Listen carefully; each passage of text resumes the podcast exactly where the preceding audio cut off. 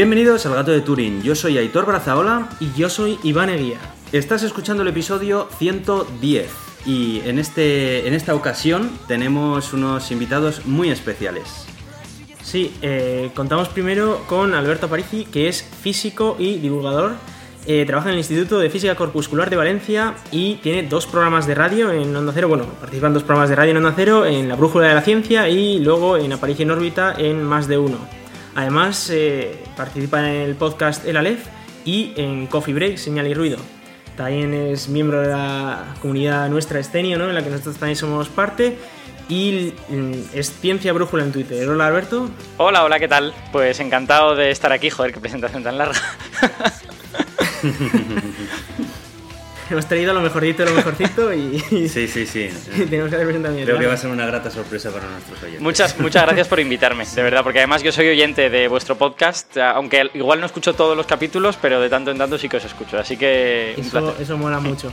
Yo también soy oyente de vuestro podcast de, de, Coffee Break.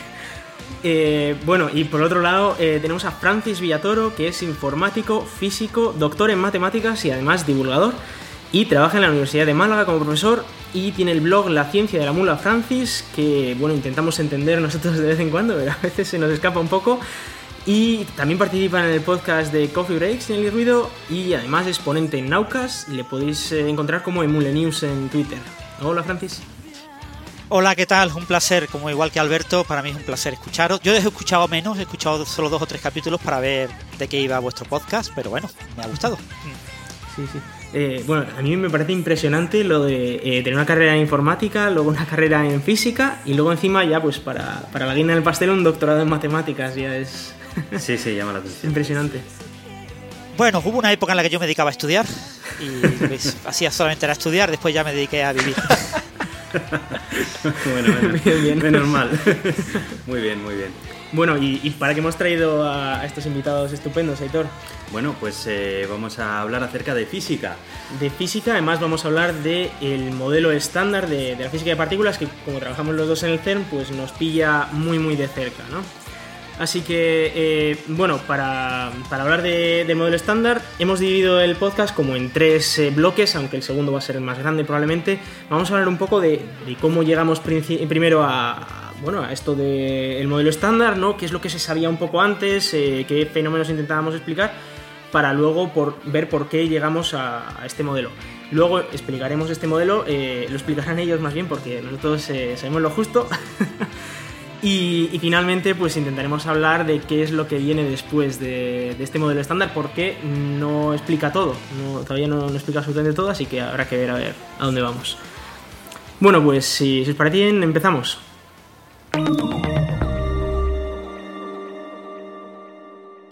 Bueno, empezamos con, eh, el, de dónde viene ¿no? la, historia. Y, yo tengo aquí un poco eh, las notas ¿no? Eh, de que, bueno, todo esto viene de, muchos años atrás, desde antes de Cristo, ¿no? Lo comentábamos, ¿no? De, cuando se pensó en dividir la materia en todo lo posible, lo pensaba Demócrito, y que tendríamos que llegar a algo muy pequeño que no se podía dividir. Y, esto se llama un átomo, ¿no? Eh, el primer modelo chulo del átomo lo hizo Rutherford. Y, bueno, no sé si alguno de los dos quiere animarse a, explicar un poco por encima este, este modelo. Eh, bueno, si queréis eh, cuento yo alguna cosita. el, el, modelo de Rutherford es en realidad bueno, una consecuencia directa de toda una serie de descubrimientos que ocurrieron en la segunda mitad del siglo XIX y que involucraran, al principio en realidad eran experimentos que tenían que ver con la electricidad, la, gente trataba de saber eh, qué era eso de la electricidad, sabía que la electricidad ocurría a través de cables, pero no sabía si eran cosas que se movían en los cables, si eran más bien como ondulaciones que ocurrían en los cables. Entonces hubo toda una serie de experimentos que involucraban coger un circuito eléctrico e interrumpirlo con una, con una cámara de vacío, básicamente. Es decir, acaba el cable, pones vacío y vuelves a poner cable. Entonces, con esos experimentos lo que se intentaba es, yo voy subiendo el voltaje y a ver si termina pasando electricidad o no. Si no pasa nunca electricidad, pues será que la electricidad necesita del cable, pero si la electricidad puede pasar, es que es alguna cosa material que realmente se está moviendo, ¿no? Entonces, Bueno, en esos experimentos terminaron descubriendo que efectivamente la electricidad está formada por corpúsculos materiales que se mueven por los cables, no sabían muy bien lo que eran, pero eh, al finales del siglo XIX, JJ Thomson consiguió hacer un experimento en el que midió eh, el cociente entre la carga y la masa, midió Q partido, partido por M de esos corpúsculos. Y lo que descubrió es que la masa era extremadamente pequeñita. Suponiendo cargas eh, más o menos las observadas en la naturaleza, la, masa era extremadamente pequeña hasta el punto de que era como mil veces más pequeña que la masa del átomo más pequeño estimado. Entonces, esa medida de Thomson se consideró el descubrimiento de la primera partícula subatómica, de la primera cosa que tenía que ser más pequeña que un átomo. Y fue un descubrimiento muy importante porque eh, las partículas estas de la electricidad, que hoy sabemos que son los electrones, eh, se sabía que tenían carga negativa. Sin embargo, los átomos en principio eran neutros. Así que eso quería decir que dentro de los átomos debía de haber una especie como de colección de partículas eh, de carga positiva y negativa que eh, al final se compensaban unas cargas con las otras, pero lo que no se sabía es cómo estaban colocadas unas, unas cargas y las otras. Y hubo pues toda una serie de modelos, eh, muchos de ellos pues bastante más imaginativos que otra cosa, a lo largo de esos años, para tratar de explicar cómo se, cómo se distribuían esas cargas. Y Rutherford fue el primero que hizo un experimento exitoso que permitió ver cómo estaban distribuidas esas cargas. Y básicamente el experimento de Rutherford consistía en bombardear átomos grandes, eran átomos de oro en, en aquel caso, con bueno, algo que en aquel momento no estoy seguro de si se sabía lo que era, eh, yo creo que no, ¿verdad? Francia está diciendo que no. Pero sí se sabía que eran, eh, como mínimo, eh, átomos muy pequeños. Es lo que hoy llamamos partículas alfa. algunas sustancias radiactivas, el uranio, por ejemplo, emite unas cosas que son partículas alfa. Hoy sabemos que son núcleos de helio 4, que son dos protones y dos neutrones. Yo creo que en aquella época lo único que sabían es que tenían una masa pequeñita, que eran como átomos pequeños y que tenían dos cargas positivas. Entonces, imagino que en la cabeza de Rutherford era, bueno, yo como mucho voy a bombardear átomos grandes de oro con átomos pequeños y algo veré de lo que hay, de lo que hay ahí dentro. Porque como estas cosas con lo que estoy bombardeando tiene carga positiva, cuando se encuentren con algo dentro del átomo que tenga carga positiva, pues va a salir desviado, porque se van a repeler, ¿no? Entonces era una manera como de explorar la estructura de la carga en el interior del átomo, en realidad. Eso era lo único que quería. Lo que ocurre es que eh, lo que sucedió en ese experimento, que es muy interesante, pero, pero tampoco hace falta que nos paremos mucho, eh, lo que ocurrió es que se descubrió que esa estructura de la carga estaba muy jerarquizada. En realidad toda la carga positiva estaba concentrada en un espacio muy pequeño en el centro del átomo, lo que hoy llamamos el núcleo del átomo. Y de hecho el experimento de Rutherford fue el descubrimiento del núcleo del, átomo. Entonces, claro, si tú tenías toda la carga positiva concentrada en un espacio muy pequeñín, quiere decir que el tamaño del átomo, esa cosa a la que tú llamabas átomo, pues tenía que ser por donde estaban las otras cargas, las negativas. Entonces, ese, descubrimiento de que el núcleo era muy pequeño, instantáneamente significó que la estructura del átomo tenía que ser electrones en la parte de fuera y núcleo en la parte de dentro muy muy pequeñín, como 100.000 veces más pequeño que esas órbitas de los electrones. Que además eso es algo que a mí personalmente me, llamó muchísimo la atención cuando, lo descubrí, que no fue hace mucho tampoco, y, es precisamente lo pequeño que es el, núcleo del átomo. Es decir, eh, claro, estamos habituados a las películas de Jimmy Neutron y no sé qué, que se ve un núcleo con un montón de, bolitas dentro, ¿no? Eh, y luego unos pocos electrones, pero muy pegados como a la superficie de ese núcleo, y que no es para nada así. El, núcleo es casi casi un punto comparando con el resto, con lo grande que es Exacto, hay, una, hay una comparación que utilizo mucho cuando, cuando hablo con eh, chavales más jóvenes para que se puedan imaginar realmente estas proporciones, que es que si el átomo es del tamaño de un estadio de fútbol, el núcleo sería del tamaño, pues depende de qué núcleo sea, ¿no? Porque hay más grandes que otros, pero sería del tamaño pues como de un, de un garbancillo o quizá como mucho de una ciruela muy pequeña o una cereza o algo por el estilo, ¿no? O sea, es verdaderamente pequeño. Lo que ocurre es que, claro, si, si en los libros de texto para, para eh, bachillerato pusiéramos el núcleo así de pequeño, no se vería nada. lo único que. Entonces, se, se, exagera para que se vea algo, pero a, lo mejor lo que se nos olvida es poner en el pie de foto, oiga, este núcleo no está a escala, ¿no? A lo mejor eso es lo, que falta. El dibujo está bien, pero claro. Sí, sí. Y, bueno, esto, eh, eh, algo que también pues llama la atención, en ese momento solo se, solo se conocía el electromagnetismo, ¿no? Esa idea de que las partículas tenían carga, algunas mm. al menos, y se atraían cargas opuestas y se repelían la misma carga. Entonces, si teníamos muchas cargas positivas en el núcleo, ahí algo no podía funcionar bien. Efectivamente, eso, eso, es, esa es una. Cuando, cuando yo doy charlas para chavales de bachillerato o algo de esto, siempre les hago esa pregunta de. Pero en este modelo vosotros veis algo que no puede estar bien, ¿verdad? Y la, mayor parte de gente se calla, yo creo, porque tienen vergüenza, pero claro, es evidente, ¿no? Cómo van a estar todas las cargas positivas reunidas en un espacio extremadamente pequeño cuando acabamos de decir que se detestan, ¿no? Y que se repelen entre sí.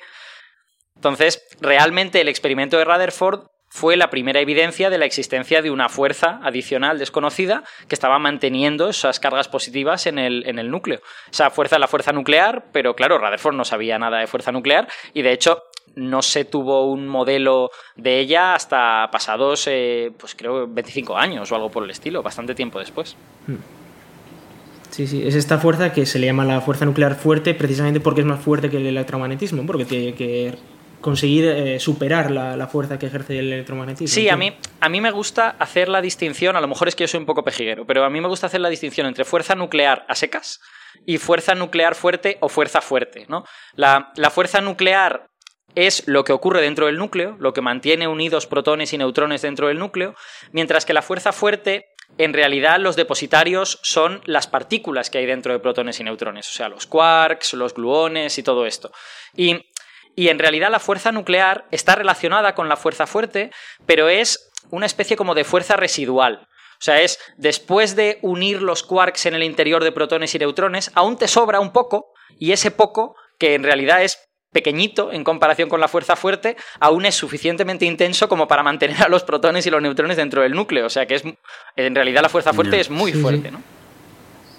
Sí, sí, claro, es, eh, sí, es un remanente, digamos, de, las fuerzas internas que tienen estas partículas. Eso es. Eso es. Si nuestros oyentes a los que les guste la química, si quieren se pueden imaginar la fuerza fuerte como el electromagnetismo de los átomos y la fuerza nuclear como las fuerzas de Van der Waals. Entre las, entre las moléculas, ¿vale? Las moléculas en principio son neutras, pero existe un remanente electromagnético que hace que, que las moléculas interaccionen entre sí, que son las fuerzas de Van der Waals. Pues bueno, no, no es que la comparación sea muy allá, pero podríamos imaginárnoslo de esa manera. Mm, vale. Y, bueno, claro, este modelo no era perfecto. Bueno, no sé si Francis quieres tú añadir algo más. No, solo comentar que, inicialmente no se sabía de la existencia del neutrón, pero ya sobre el año 1920 el propio Rutherford eh, observó que, la, que había demasiados neutrones. Claro, si el átomo es neutro, tiene que tener el mismo número de protones mm. que de electrones. Pero si tiene el mismo número de protones y de electrones, la masa del protón era una cosa rara, porque había átomos que no pegaban bien contando el número de masas eh, de manera entera. Entonces, eh, sobre 1920, Rutherford propuso la idea de que quizás existía otra partícula parecida al protón dentro de, los núcleos de los átomos, eh, que era neutra a la carga eléctrica, y que era la que era responsable y permitía con números enteros entender la masa de los átomos, que prácticamente es la masa de los núcleos, porque los electrones tienen una masa muy pequeña. ¿no? Pero esta partícula era pura teoría eh, hasta que se descubrió en 1932. Qué crack el Rutherford, ¿eh? de verdad. es que encima, encima, de descubrir esto. Se... sacó todo. sí, sí. Rutherford es uno, es uno de los, es uno de los estudios más brillantes de la, de la historia de la física, ¿eh? sin ninguna duda. Mm. Sí, y era uno de los grandes popes en, eh, en el tema, o sea que prácticamente el, toda la gente joven que trabajó en estos temas eh, a principios del, siglo XX, casi toda pasó por las manos de Rutherford. Entonces, Rutherford era, estaba al loro de todo lo que se estaba proponiendo la gente joven, ¿no? que es la que motoriza todo este tipo de cosas. ¿no? El neutrón fue descubierto por eh, Irene Joliot-Curie y su marido, Frédéric Joliot, pero ellos no se dieron realmente cuenta y fue Chadwick el que ha pasado a la historia como gran descubridor del, del neutrón pero la evidencia observacional primera es de, ellos. Y, se descubrió en 1932 y quedaba muy bien, casaba perfectamente una partícula prácticamente con la misma masa que el protón, pero eh, completamente neutra a la carga eléctrica y que de alguna manera pues eh, facilitaba que los protones no se repelieran dentro de los núcleos. Y claro, esto nosotros lo vemos ahora que ya sabemos la historia, ¿no? Y, y, nos parecen algunas cosas obvias, como lo que comentábamos antes, ¿no? De que tenía que haber una fuerza más fuerte, etcétera, pero en el momento yo imagino que pensar en esto debe ser muy complicado porque no había ninguna base sobre lo que, sobre lo que pensar, nadie había escrito sobre esto antes, entonces es la, la complejidad que, que tienen los descubrimientos estos. Eh, luego de ahí, sí. Sí, fijaros que esto es una cosa que coincide históricamente, el entendimiento de, los núcleos eh, va en paralelo eh, al entendimiento de los átomos, gracias al desarrollo de la mecánica cuántica. Entonces, durante la década de los 20, desde la propuesta de Rutherford de 1920, varios de los grandes de la mecánica cuántica, como Luis de Broglie, propusieron ideas cuánticas para tratar de explicar de alguna manera eh, cómo podía ser posible que los protones no se repelieran en los núcleos. Entonces ahí fue surgiendo la idea de que fenómenos cuánticos, de esquizofrenia cuántica, de que los protones realmente no sabían que eran protones, y, al estar cerca de neutrones a veces decían, pero yo, qué soy, protón o neutrón. No sé lo que soy, por lo tanto no me repelo porque no sé lo que soy. Todo eso va surgiendo alrededor de 1924 y, acaba instanciado una teoría en 1933, ¿no? Ya eh, la teoría de las fuerzas de intercambio, ¿no?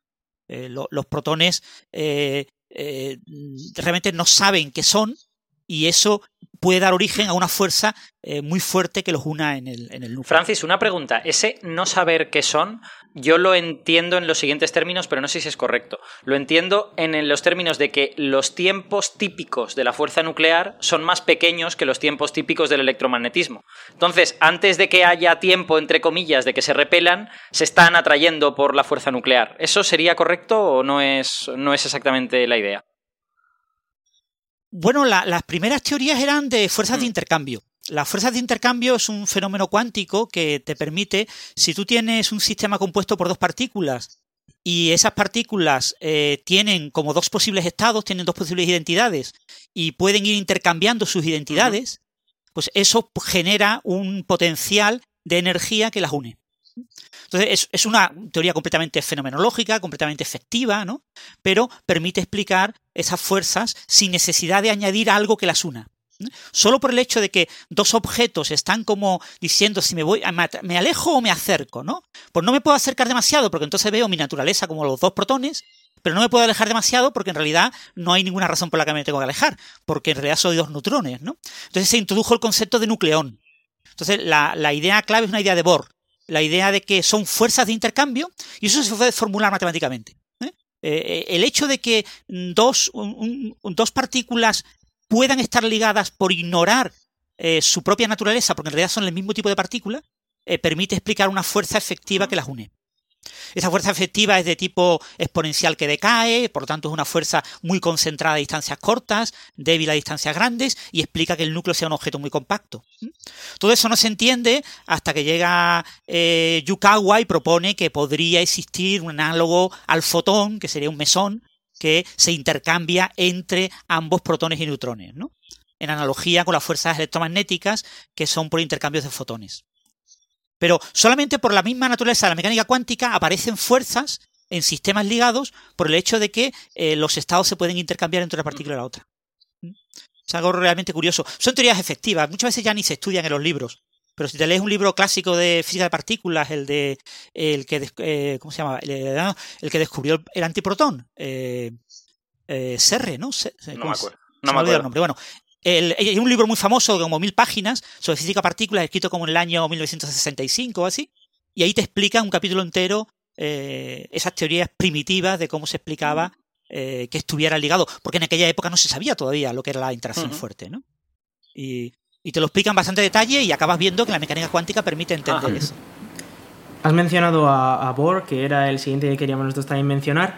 Eh, que bueno, él fue ya quien habló de orbitales atómicos, por ejemplo, eh, que, además, y aquí se, se, empiezan a mezclar cosas ya cuánticas, ¿no? Como, como comentabas, eh, para aquellos oyentes que no sepan lo que hablamos con tema de cuántos y tal, eh, es básicamente que hay, por ejemplo, eh, no, no, hay cualquier energía posible o que todas las... Eh, digamos que no puedes tener una energía de 10 al 15 todos los niveles, ¿no? Que, puedes tener igual 10 o 15, pero no hay límites y está perfectamente definido qué niveles energéticos, por ejemplo, pueden tener. Sé que esto va mucho más allá de eso, pero esa es la manera como yo, la entendí en su, en su día, ¿no? Que, eso, que hay como niveles que se aplica para, para, un montón de cosas, ¿no? Y que es más o menos cómo funciona la física a esos niveles. En el caso de Bohr hablaba precisamente de cómo se gestionaban estos electrones, ¿no? En las nubes que, que había por fuera eh, que esos electrones no podían estar en, cualquier nivel energético dentro de, ese átomo, ¿no? Sí, la pregunta, yo creo que la pregunta a la que intentaba responder Bohr era, eh, vale, ahora que ya sabemos que los electrones están como por afuera y el núcleo está adentro, ¿cómo se distribuyen esos electrones? ¿no? Porque había toda una serie de observaciones, también de finales del siglo XIX, que eh, no se entendían en si los electrones podían estar pues, en una órbita cualquiera alrededor del núcleo. Es más, si los, si los, electrones eran pelotitas que estaban dando vueltas alrededor de un núcleo, esa órbita no podía ser estable, porque el electromagnetismo de Maxwell te decía que cualquier eh, carga acelerada emite radiación. Entonces, al estar dando vueltas, eh, tiene una aceleración centrípeta y por lo tanto emitiría probablemente, creo que es ultravioleta, lo que corresponde a un átomo, emitiría radiación ultravioleta, perdería velocidad y el electrón se caería al núcleo. Entonces, había que entender un poco cómo es posible que esos electrones estén dando vueltas alrededor del núcleo y de qué manera se colocan. Estas, estas cosas que os he dicho de finales del 19 que no se entendían es que ciertos, eh, ciertos materiales, especialmente gases, cuando los calentabas mucho, emitían luz de ciertos colores muy determinados. O sea, tú, nosotros estamos habituados a que cuando calentamos un material empieza a emitir todas las longitudes de onda, ¿no? Emite lo que se llama radiación térmica. Pero ciertos gases, cuando se calentaban de la manera apropiada, emitían solo ciertas longitudes de onda, ciertos colores. Igual emitía el rojo, eh, el amarillo y alguno azul, pero ya está, nada más de eso. Entonces, eh, se sospechaba que esas emisiones provenían precisamente de cómo los electrones se situaban alrededor de los átomos. Lo que no se entendía muy bien es cómo funcionaba eso. Entonces, eh, Bohr lo que hizo fue coger esta idea de los cuantos que tú has mencionado y que la inventó Planck en el año 1900, que es una, es una historia muy bonita, pero nos remontaríamos mucho y yo creo que no vale la pena. Pero básicamente lo que Planck descubrió es que la interacción entre la luz y la materia parecía producirse como en paquetitos de energía.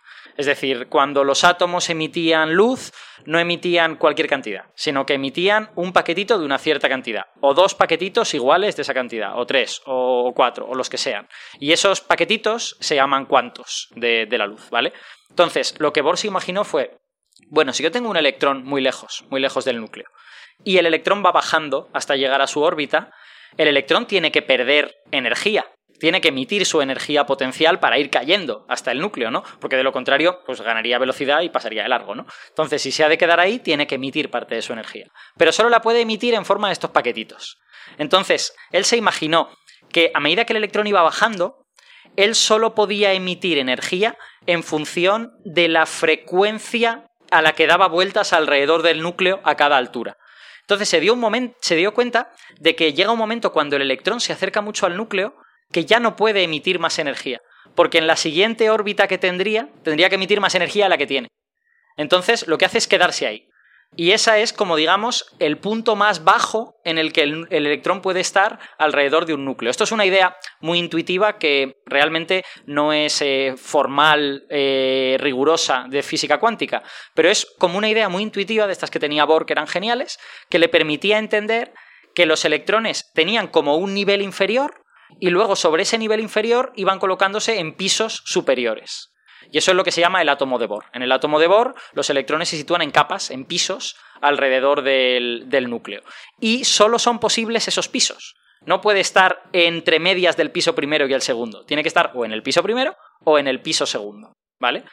Y esto, eh, Bohr postuló, sin saber por qué sucedía, que cuando el electrón estaba en esos pisos no emitía radiación y por lo tanto la órbita era estable, ¿vale? En, tiempos de Bohr, que es 1913, es hace mucho tiempo, eh, era como magia, ¿vale? Bohr decía, pues bueno, esto será que no, que no emite radiación.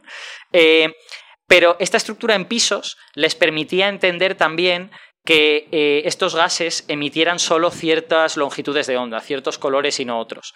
Porque lo que estaba ocurriendo en esos gases es que los electrones le pegaba un golpe un átomo a otro, el electrón subía desde un piso a otro de los de arriba y luego volvía a bajar. Pero claro, como la diferencia de energía entre los dos pisos es siempre la misma, el electrón siempre emitía la misma energía y por lo tanto siempre un fotón del mismo color. El color, el color de la luz está relacionado con la, energía de, los fotones. Eh, entonces, bueno, este fue un modelo que fue muy exitoso, ¿no? Porque permitía explicar como toda una serie de cosas en un, en un solo marco. A pesar de que no se entendió bien este modelo hasta 1926, ¿no? Hasta la ecuación de Schrödinger. Pero eh, en principio, pues permitía explicar muchas cosas de manera relativamente simple. Y un punto importante que no ha dicho Alberto es el tema de que ya eh, los espectros de los átomos, los espectros de esos gases que ha dicho eh, Alberto que eh, tenían como líneas de emisión y líneas de absorción, y eran líneas bien definidas, ya había varias fórmulas desde finales del siglo XIX que explicaban patrones entre estas líneas, ¿no? las distancias entre estas líneas, y ya había números enteros metido entre esas distancias. Porque sorprendentemente las distancias entre las diferentes líneas para un cierto material eh, tenían fórmulas de tipo 1 partido n al cuadrado más 1 partido l al cuadrado, donde n y l son números enteros. Todavía fórmulas muy sencillas con números enteros que nadie entendía por qué. Pero que cuando tú hacías los cálculos te salían. Y eso fue lo que trató de explicar eh, Bohr. Y las fórmulas de Bohr pues eh, usando básicamente la igualdad entre energía cinética y energía potencial en un electrón ligado a un átomo asumiendo una órbita discreta, le daban exactamente esos inversas de 1 partido n cuadrado que provenían de la, de la fuerza de Coulomb de 1 partido r cuadrado y, permitía explicar por pues, la fórmula de Balmer y muchas de las otras fórmulas que ya se conocían, pero de eso, de, de finales del siglo XIX. Y esto permitía, o sea, era, eh, claro, esto es el nacimiento de la teoría cuántica. Entonces tú pasas de tener cuantos en la luz a de repente esos cuantos en la luz se reflejan en cuantos en las órbitas de los electrones. Las órbitas de los electrones están solo en esos pisos, están también cuantizadas porque la luz está cuantizada. Y la gente se empieza a dar cuenta como que este carácter cuántico se transmite de unos fenómenos físicos a otros, ¿no? Eh, y eso yo creo que debió de ser muy importante a la hora de darse cuenta de que esta nueva teoría cuántica que estaban haciendo, pues se caracterizaba por la presencia de estos cuantos, ¿no? que terminaban como invadiendo diferentes eh, sistemas físicos.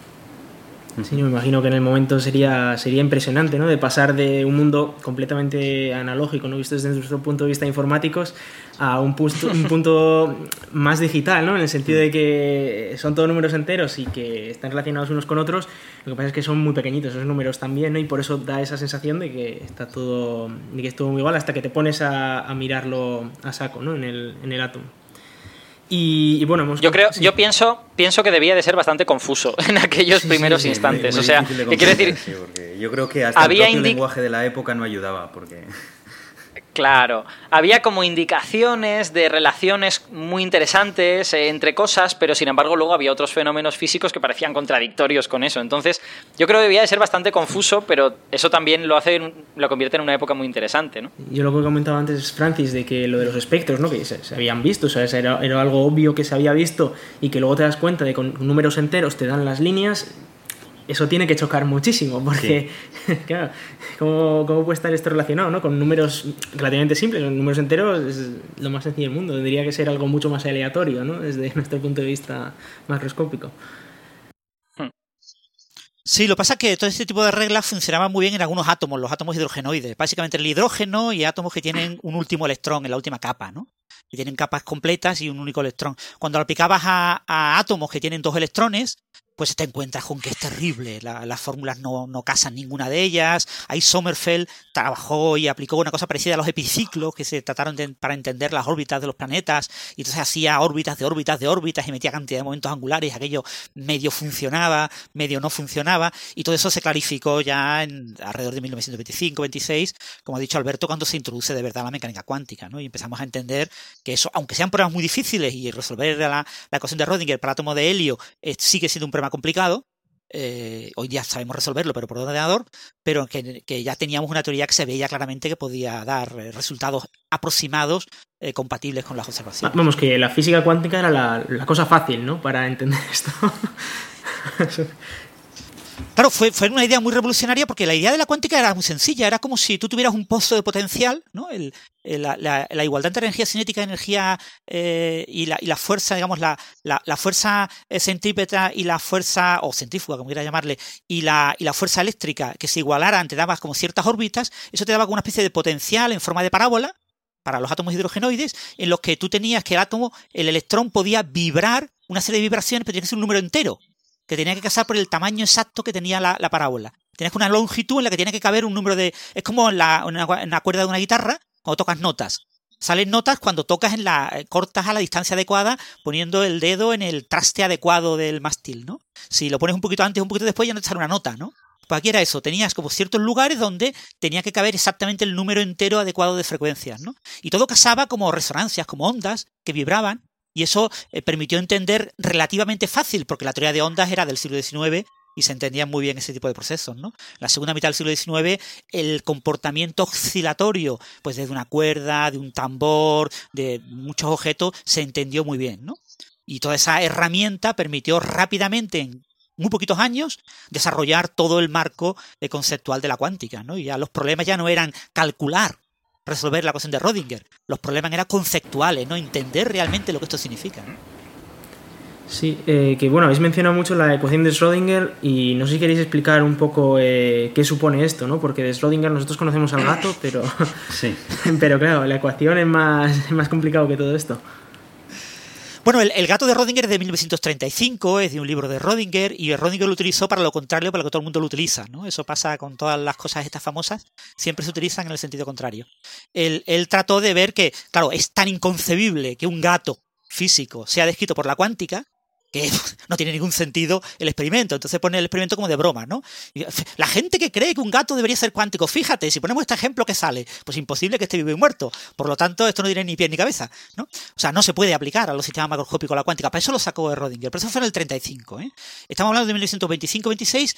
Eh, Rodinger mm, entiende las ideas de De Broglie que De Broglie propuso en su tesis de que hay una onda asociada al electrón, Igual que hay un corpúsculo asociado a la onda electromagnética, que es el fotón, que es el gran descubrimiento de Einstein con el efecto fotoeléctrico por lo que recibe el premio Nobel, eh, pues hay, hay una onda asociada al electrón. Entonces, si hay una onda asociada al electrón, yo puedo entender las, el, el, comportamiento, cómo se liga los electrones eh, en un átomo sencillo, un protón y un electrón. En el átomo de hidrógeno, cómo ese electrón se liga a ese protón, puedo entenderlo como una onda que vibra en un cierto espacio.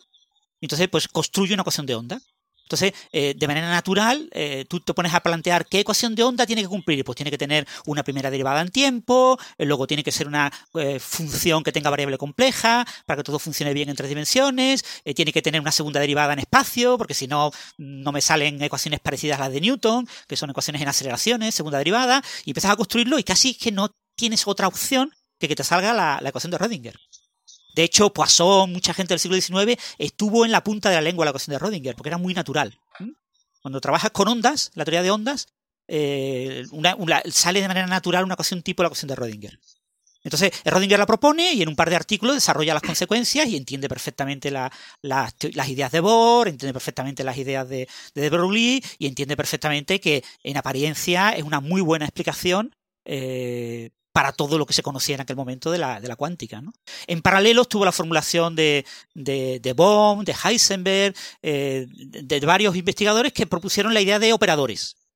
Es decir, eh, las magnitudes que son conmutativas en la teoría newtoniana, eh, yo puedo medir la, la posición dos veces y el resultado siempre es el mismo independiente del orden en que lo mida.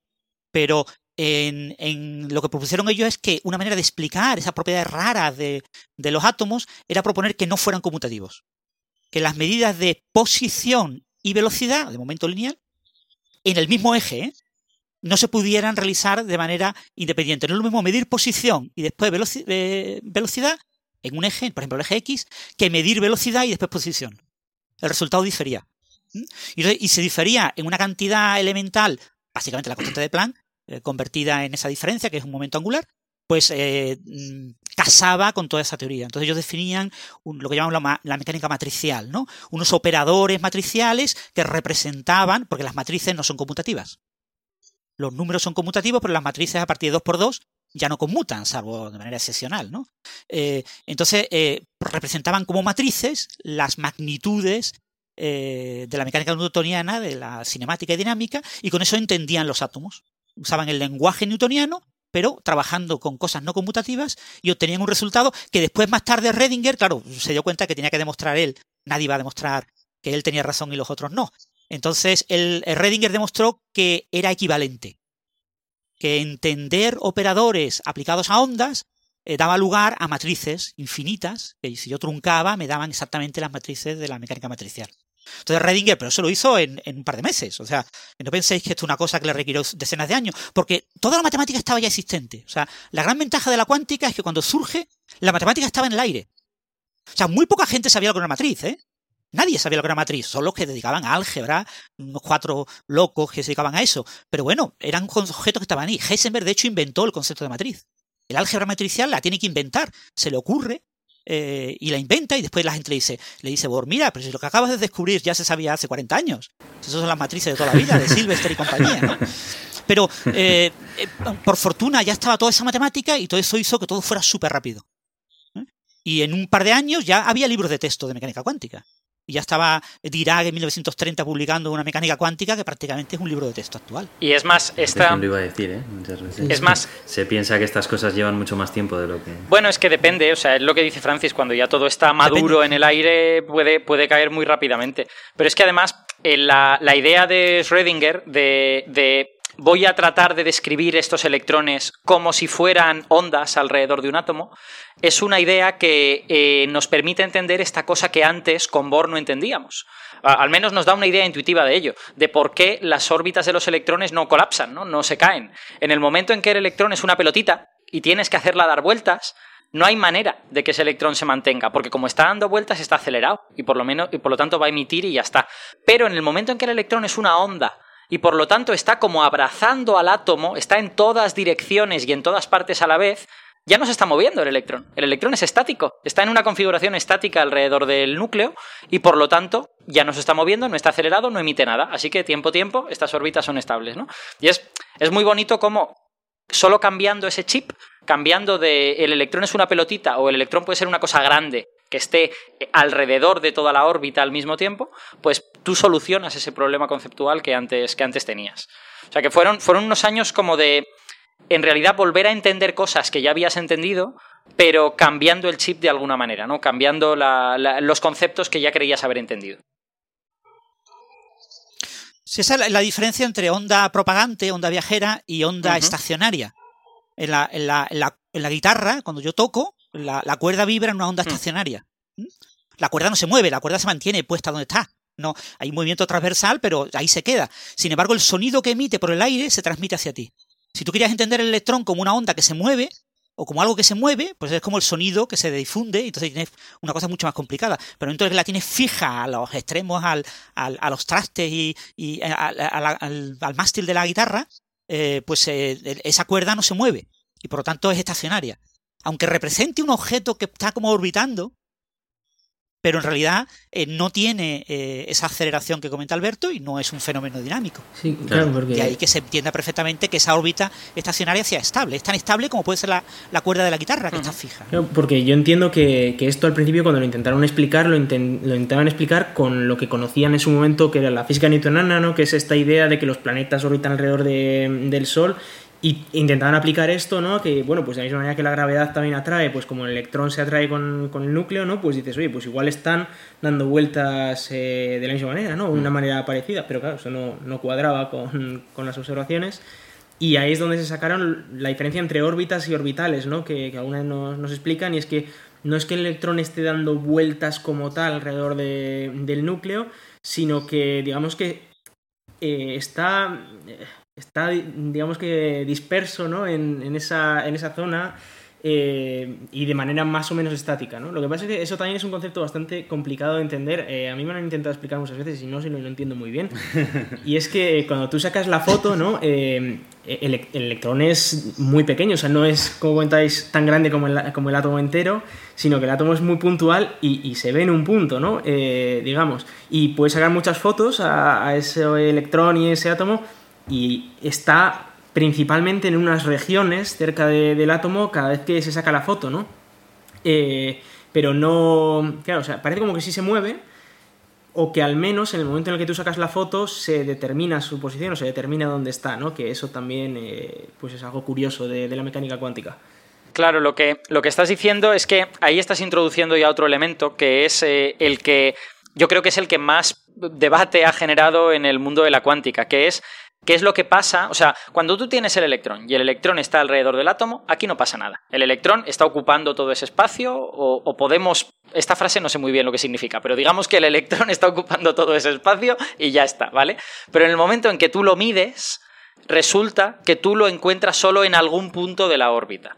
Y eso eh, es un fenómeno que es un poco eh, eh, desconcertante, porque parece que cuando tú dejas tranquilito al electrón el electrón se comporta como una onda que está alrededor de todo el átomo, pero cuando tú tratas de saber dónde está, lo perturbas ese sistema, de repente lo encuentras como si solo estuviera en un punto y todo el resto del electrón o lo que parecía ser el electrón, pues como que ha desaparecido, ¿no? Entonces, ese fenómeno que se llamó en estos años 20, 30 se llamó colapso de la función de onda, eh, fue lo que llevó a pensar que las ondas de la ecuación de Schrödinger en realidad no eran el electrón sino que eran otra cosa, ¿no? Eran una cosa un poquito diferente.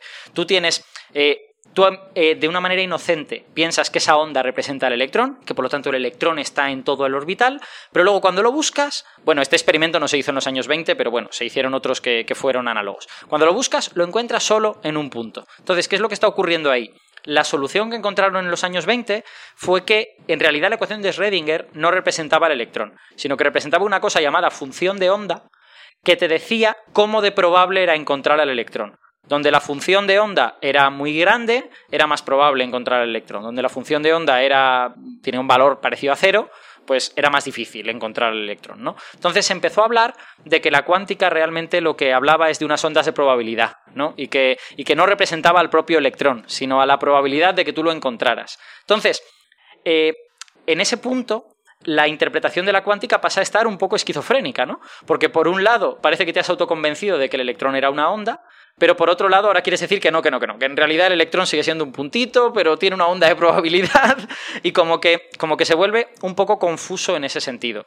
Eh, hoy en día dependiendo de a quién le preguntes, eh, hay una parte de la comunidad, yo creo cada vez más grande, que tiende a pensar que realmente la cuántica lo que es es una teoría de la información que tú puedes extraer del electrón que esa onda de Schrödinger efectivamente no es el electrón, sino que es más bien una onda de información con, la que tú puedes interaccionar para sacar información sobre ese electrón. Entonces, ¿dónde está el electrón?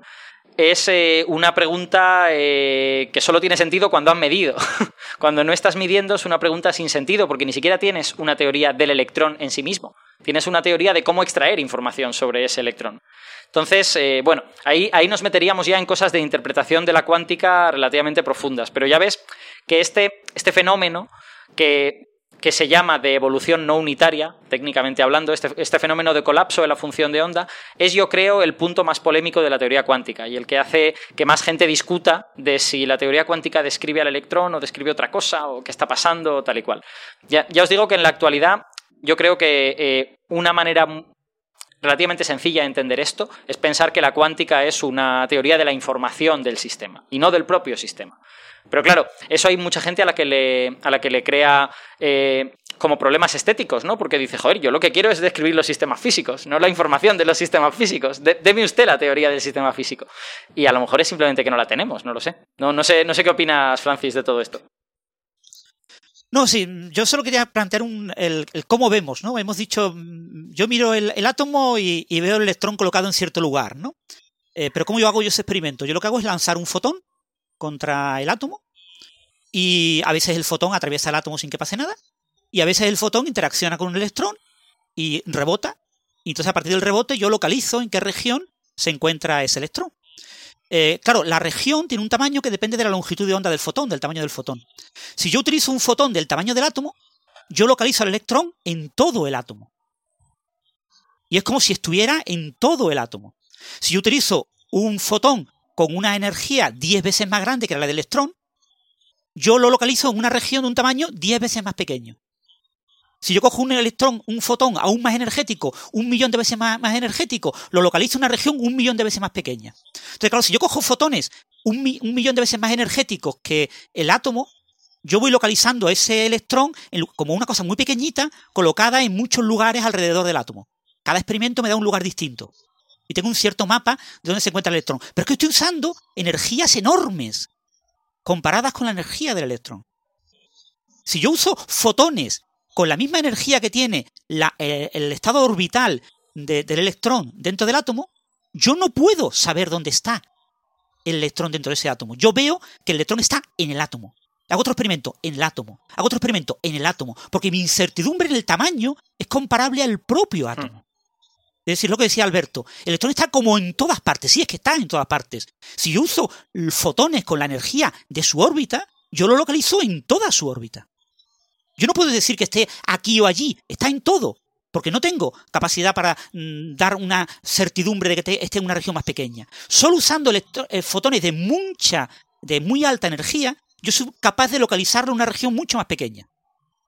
Pero claro, con fotones de muy alta energía, lo que, lo que en realidad yo estoy haciendo es que cuando el fotón, casi siempre atraviesa el átomo como si fuera transparente, choca contra el propio electrón, entre comillas, colapsa la onda del electrón a una región del tamaño del fotón.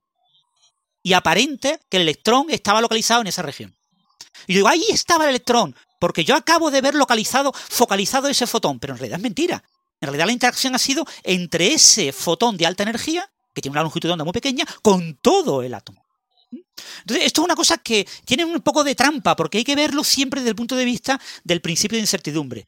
De mi incertidumbre en localización espacial y mi incertidumbre en energía o momento, porque al fin y al cabo el fotón lo que tiene es energía y momento, es lo mismo en el fotón, ¿no? y fijaros que eh, entonces realmente el, el, electrón es como si estuviera en todo, en toda su órbita. ¿Vale? O sea, lo que es el electrón, que no es una bolita, lo que es el electrón, que es una onda en un estado estacionario, tiene el mismo tamaño que la propia órbita. Lo que pasa es que yo cuando interacciono con un fotón en cierto ángulo, la interacción acaba siendo en un punto, en una pequeña región del tamaño de la, de la, partícula con la que yo lo toco. Si hay interacción, que muchas veces no la hay, si hay interacción queda como colapsada ahí. Y, digo, ahí ha habido la interacción, sé dónde ha logrado porque ese fotón ha chocado y ha rebotado. Y entonces digo, pues ese rebote me dice que más o menos ha sido en esta región del espacio. Luego digo, ahí más o menos estaba el electrón que chocó. O no. O puedo decir, todo el electrón colapsó a, ese, a, estar en ese lugar. O sea, ahí lo que se estaba dando, eh, esas regiones en las que había más probabilidad de que hubiera esas interacciones, eh, claro, eran las zonas precisamente en las que había más probabilidad de que interactuara ese fotón con, con lo que es el electrón que está en el orbital completo. Y no eh, que estuviéramos viendo el electrón, sino simplemente pues eso, que, ha colapsado ahí porque tú has puesto ahí el fotón, ¿no? Y, que en esta ocasión, pues como eh, no, hay no siempre va, digamos, a interactuar ese fotón y ese electrón, no siempre interactúan, pues en el caso en el que ha interactuado, ha interactuado en ese punto, claro, porque no podía interactuar en otro, en otro punto. Algo así, más o menos. Es más, el, procedimiento que ha descrito Francis tiene, tiene una trampa, entre comillas, adicional, que es que cuando tú utilizas el fotón de muy alta energía, el que te permite localizar el electrón en un punto, en realidad te cargas el átomo, porque a ese electrón le pegas un tortazo con el fotón y el electrón sale volando. Entonces, claro, tú lo que estás viendo es el punto a partir del cual el electrón ha salido volando, pero ya no estás viendo el electrón en el átomo. Entonces también tiene sentido que veas el electrón con un tamaño más pequeño que el átomo, porque en realidad lo has tirado fuera. Y, claro, esto también nos, eh, nos, explica un poco el tema de, que no. Bueno, las partículas tal y como las conocemos. Eh, claro, yo he escuchado por ahí que, por ejemplo, el, electrón puede tener un radio, digamos. No sé si esto es así o. Eh, claro, dependiendo. A ver, bueno, esto del radio electrón puede depender de qué sistema estés hablando, ¿no? Pero, pero, por ejemplo, en un átomo, el radio del electrón, pues es el radio que tú asignes a la órbita de, al orbital en el que está el electrón. En general, los orbitales no tienen un final, eh, no tienen un final sharp, un final eh, fijo, claro sino que decaen, decaen exponencialmente a cero, con lo que tampoco puedes decir el electrón está a tal distancia del átomo. Pero vamos, normalmente lo que se hace es fijar pues una, una cierta distancia, más allá de la cual pues ya queda solo un 1% del electrón, o un 0,1%, y dices eso es el radio ¿no? de, la órbita. Luego, los electrones también, eh, tú puedes describir una cosa que se llama el radio de carga del electrón, que eso es una propiedad un poco diferente que tiene que ver eh, bueno, esto a lo mejor sería más fácil explicarlo dentro de un poco cuando hayamos explicado interacciones y tal. Pero básicamente, cuando tú tratas de ver el electrón a una escala muy muy pequeña, para eso necesitas utilizar, como ha dicho Francis, eh, partículas de energía muy grande, fotones, por ejemplo, de energía muy grande. Entonces, cuando tratas de hacer eso, te acercas al electrón con esa partícula de muchísima energía, eh, resulta que la interacción entre esa partícula y el electrón empieza a crear otras partículas en las cercanías del electrón y tú puedes ver una cierta estructura alrededor del electrón, una estructura de carga de esas partículas que se crean cuando interacciona la partícula que tú estás usando como sonda con el electrón. Entonces, eso te permite, a través de muchas colisiones y de muchas interacciones de este tipo, describir para el electrón una especie de radio de carga, una especie de a su alrededor, si yo me empeño en usar partículas de alta energía, voy a terminar encontrando cosas con carga que van a tener más o menos esta estructura. ahí estamos hablando de dos cosas diferentes. Sí, ese radio que comenta de carga básicamente es lo que se suele llamar el radio clásico del electrón, ¿no? Asumiendo que el electrón fuera una distribución de carga más o menos, yo puedo estimar un cierto tamaño, ¿no? Eh, el electrón, como todas las partículas, tiene una longitud de onda. Entonces, en rigor, eh, el electrón, eh, su tamaño es su longitud de onda.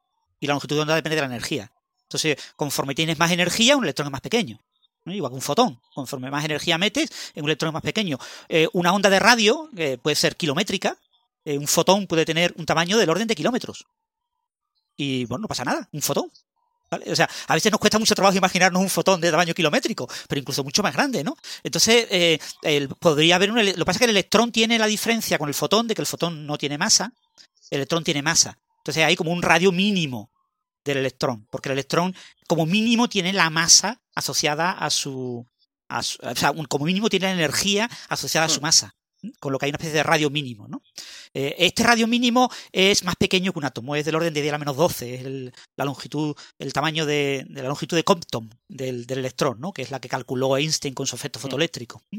Pero en principio, cuando hablamos de la energía del electrón eh, ligado a un núcleo, eh, podemos explorar con fotones de esa energía. eso es del orden de 10 a la menos 10 o algo así, de menos 9, creo que es el tamaño de, 10 a menos 10 más o menos, un astrum, es el tamaño habitual de un, átomo, ¿no? De ese orden. Eh, sería del nivel más bajo del electrón en el átomo de hidrógeno. Y, pero eh, como comenta eh, Alberto, es muy muy difícil conceptos clásicos como el concepto de radio aplicarlo a un objeto cuántico. ¿vale? Eh, aplicarle una onda, ¿no? ¿Qué radio tiene un, tsunami? Bueno, pues no lo sé. Un tsunami es una onda distribuida en una gran región del espacio y que cuando va chocando va eh, difractando, va, va reflejándose, va refractando. O sea, es muy difícil eh, hablar de un concepto de radio, ¿no? Una onda.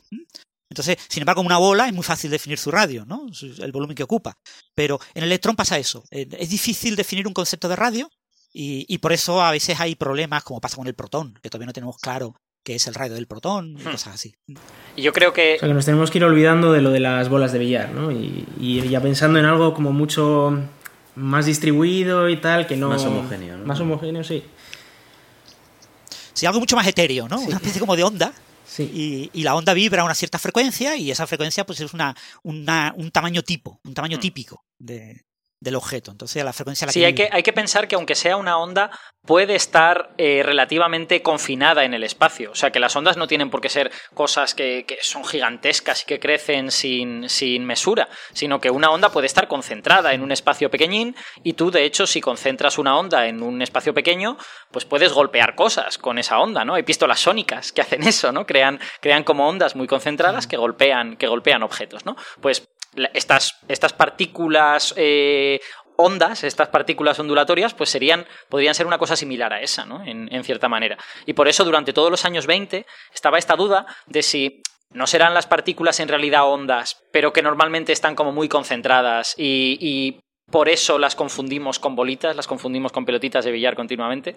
O sea, hay que, hay que pensar que en según qué situaciones las ondas pueden estar concentradas en un espacio pequeñín y por lo tanto tú puedes confundirla fácilmente con algo similar a una partícula.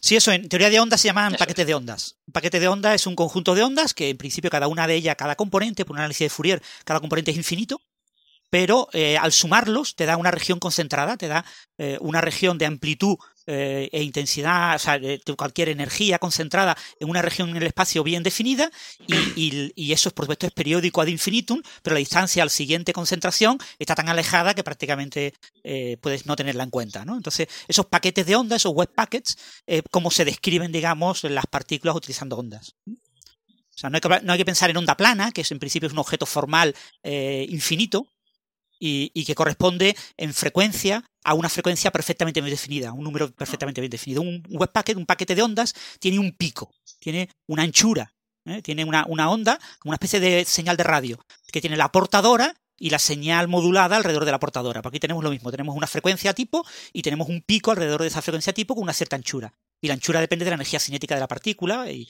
y, ese, y esa onda dentro de ese pico no es una onda, no es simplemente un pico, sino es una cosa que vibra dentro del pico y que, y que sube y baja, ¿no? Eh, y tiene una longitud de onda tipo que es la asociada a, esa partícula. Yo creo que ahora que hemos hablado ya tanto de ondas, estamos en disposición de introducir el concepto estrella de la física de partículas, ¿no? Que, es el, campo cuántico, ¿vale? Eh, ya, ya es hora de, ponernos serios. Sí, sí, sí, sí. Adelante. Entonces, eh, el, eh, esto que hemos descrito hasta ahora, hemos pasado de la visión de las partículas así un poco naif de, antes de la, era cuántica, de que son bolitas y tal, ahora hemos pasado a hablar de que son ondas y hemos explicado pues todas estas cosas, de que pueden estar concentradas tal y cual, pero realmente eh, lo que nos dimos cuenta en los años, bueno, no yo, sino la humanidad, en, los años 20 y 30 del siglo pasado, es que eh, la manera de de verdad comprender todos estos fenómenos de una manera consistente es entender que no es que cada partícula sea una onda eh, independiente, sino que las partículas existen porque son fenómenos que le ocurren a un objeto más grande que cada partícula. Es decir, la manera en que entendemos ahora las partículas es a través de una cosa que se llaman campos. ¿Y los campos qué son?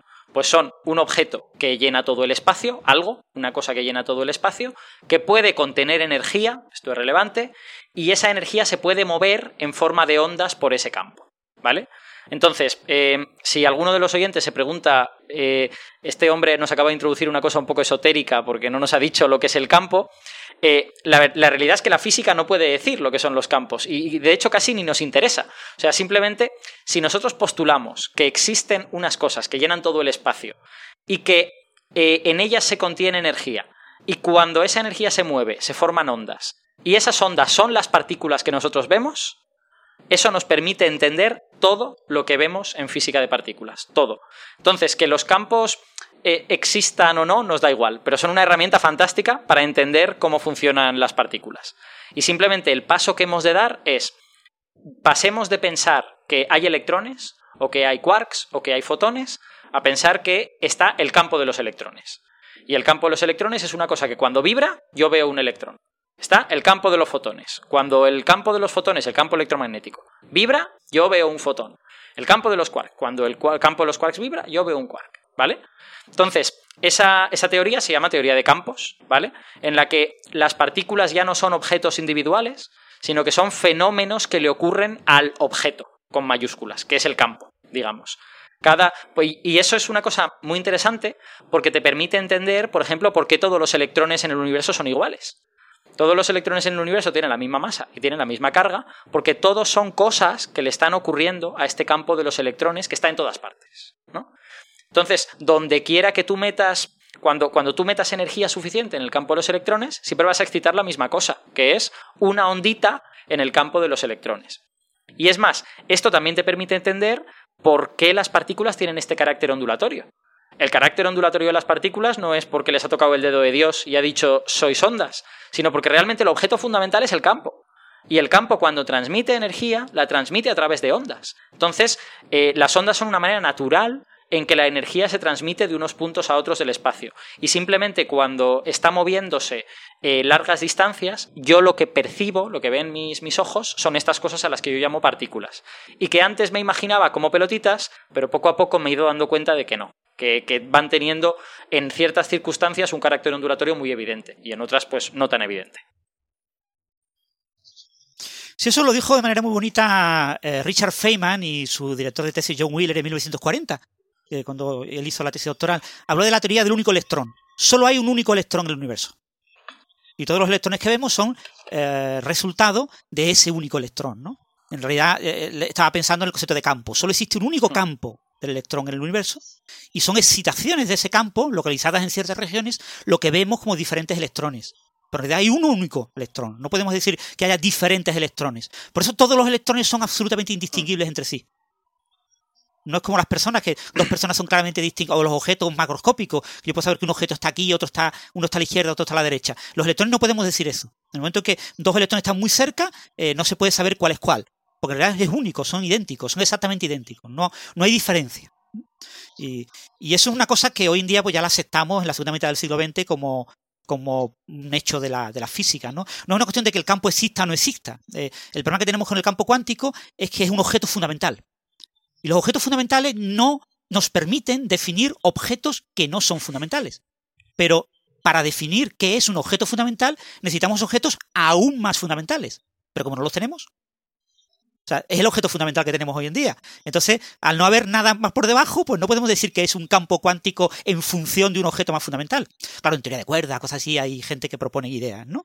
Pero eh, si nos olvidamos de esas ideas especulativas, en principio es un objeto fundamental, yo puedo hablar de qué es una partícula, de qué es el vacío, de qué es un átomo, de qué, de qué son los objetos macroscópicos en función de campos en interacción pero no puedo decir que son los campos, porque no, no, tengo ningún objeto fundamental por debajo. Y además Francis ha pronunciado la palabra, la palabra mágica, que es cuántico. El, campo no solo, no solo es esta cosa que llena el espacio y que vibra, sino que además es un objeto cuántico. ¿Y cómo se nota el carácter cuántico de estos campos de estos campos de las partículas? Pues por lo siguiente, es relativamente sencillo de entender. Porque eh, de la misma manera que en física, que en la, en la física de Planck y de, y de Bohr tú solo podías interaccionar con el campo electromagnético a través de paquetitos, ¿vale? Y esos paquetitos tenían un tamaño dado. Cuando tú quieres generar una onda en un campo cuántico, tú le tienes que dar una cierta energía como mínimo, ¿vale? Y esa energía te permite crear esa onda. Si tú le das menos, no creas la onda. Entonces, eh, tú le das esa energía y creas una onda en el campo. Le das eh, esa energía y la mitad y sigues creando una onda en el campo. Pero si le das dos veces en esa energía, creas dos ondas en el campo. Y eso de repente se parece mucho al concepto de partícula que todos teníamos en la cabeza toda la vida. Porque tienes o una partícula, o dos partículas, o tres partículas, pero no tienes dos electrones y medio, o 1,67 electrones. Eso no existe. ¿Por qué no existe? Porque los campos son cuánticos. Y porque solo aceptan la cantidad de energía apropiada para crear el electrón. ¿Vale? Eso, en el caso de una partícula con masa como el electrón, la cantidad mínima de energía que has de darle es la masa. ¿Vale? Si le das más, en realidad esto tiene trampa, ¿vale? Yo os he contado esta historieta, pero en realidad si tú le das más energía, lo que puedes hacer es crear un electrón y el resto de energía que sea energía cinética, ¿vale? Pero en principio, el número de ondas que tú puedes crear, eso sí que está cuantizado. El número de ondas solo va a ser una, o dos, o tres, o cuatro.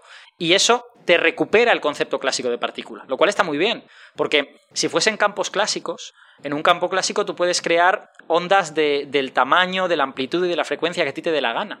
Y eso no se parece a lo que tú observas en el mundo. En el mundo observas que eh, o hay un electrón, o hay dos, o hay tres, o hay cuatro. No hay, no hay fenómenos en los que aparezcan cantidades fraccionarias de electrones. Y eso se debe a que el campo es cuántico, a que tiene esta propiedad de que necesita una cierta cantidad de energía, un paquete, para crear esas ondas.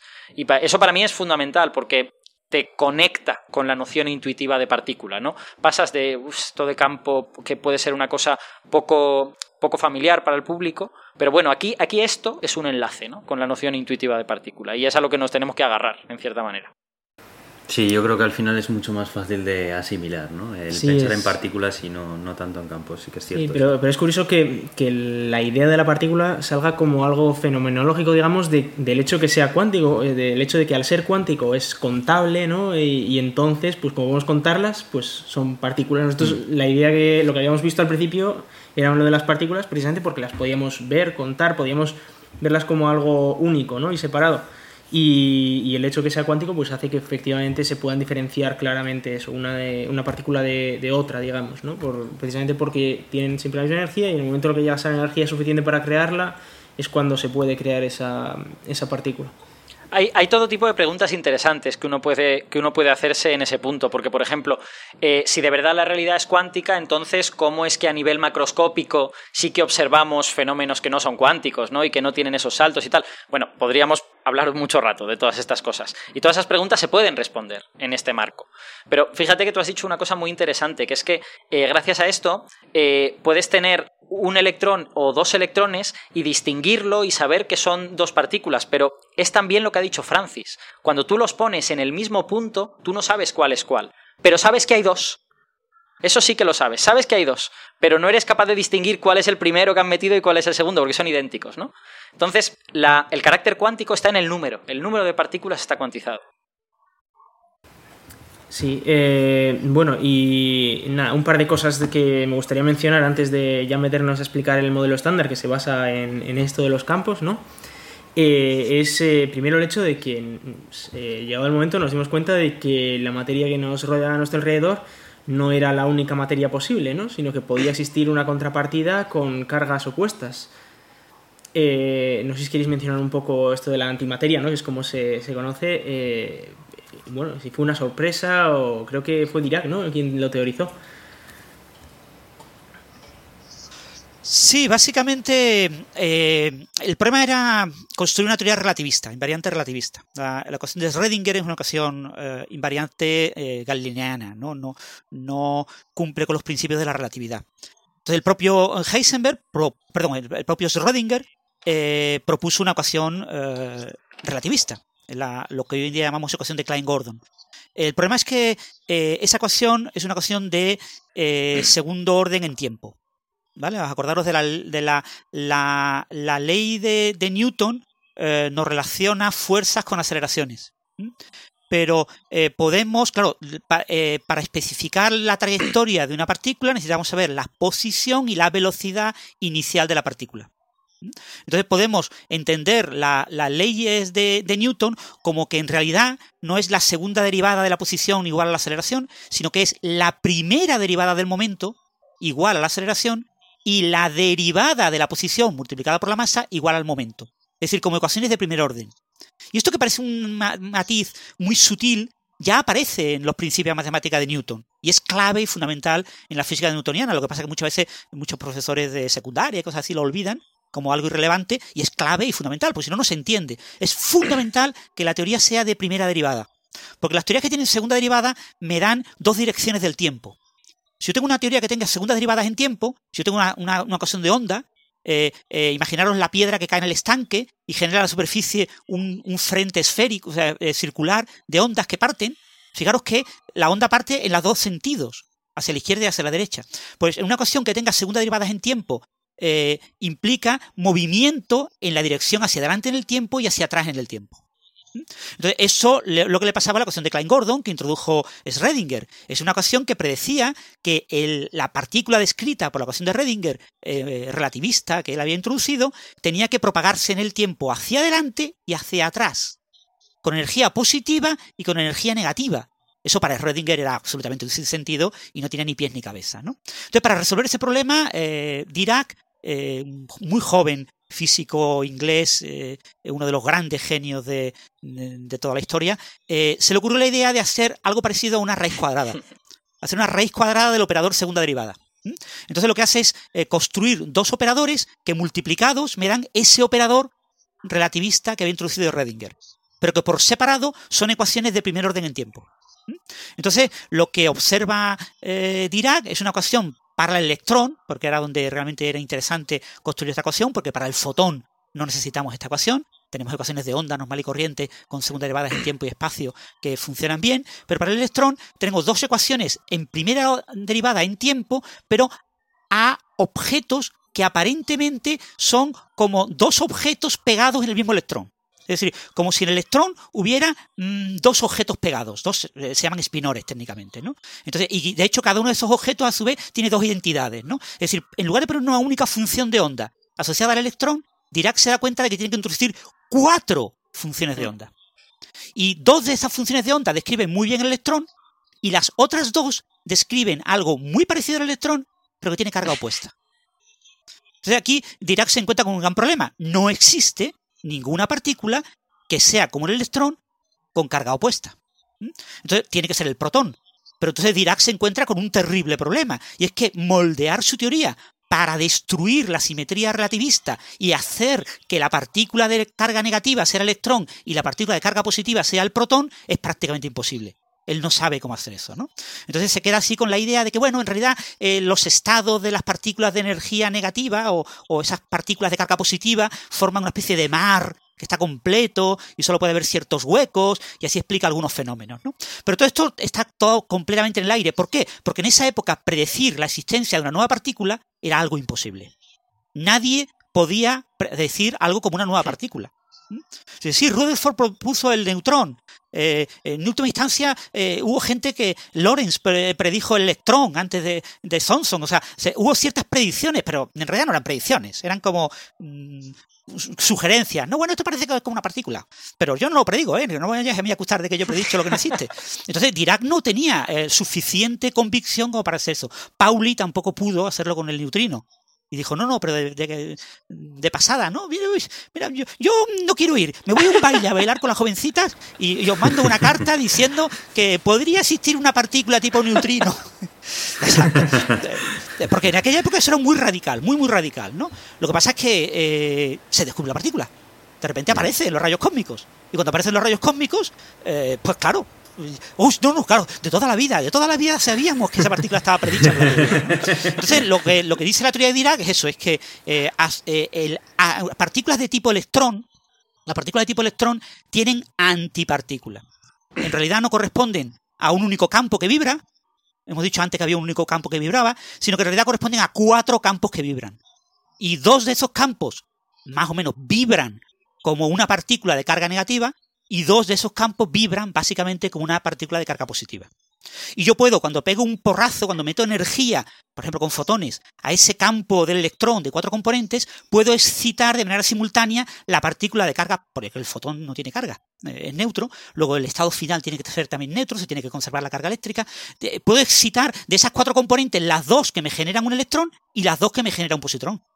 Y puedo convertir un fotón de alta energía, lo puedo convertir, tiene que tener una energía superior al doble de la masa del electrón, en un par electrón-positrón y puedo producir ese tipo de partículas. Y eso se puede producir en el cosmos, en fenómenos violentos, y me puede llegar, o en la atmósfera, por choque de partículas de alta energía con los átomos de la atmósfera, y me puede llegar a mis detectores, y por eso detecto los positrones. ¿no? Entonces, la antimateria es una cosa que está en el aire en el momento en el que Redinger trata de volver relativista la ecuación de Redinger, pero que es una cosa tan radical, tan radical, tan radical, que hasta que no se observa, pues no se acepta. Pero es que es como estaba en el aire, en el momento en el que se observa la partícula, todo el mundo lo ve. Eh, Irene, Irene Joliot Curie y su marido observaron el positrón. Pero no fueron, observaron trazas de positrón, pero dijeron, no, esto, esto que tenemos que ver, probablemente hemos doblado la hoja. Eh, eh, esto está mal. Eh, seguramente la, la, radiografía es una especie como de, películas de, cámara de niebla en la que se veían las, trayectorias. Seguro que, estas trayectorias que están al revés eh, son electrones que, alguien me ha doblado la hoja y yo no me he dado cuenta, ¿no?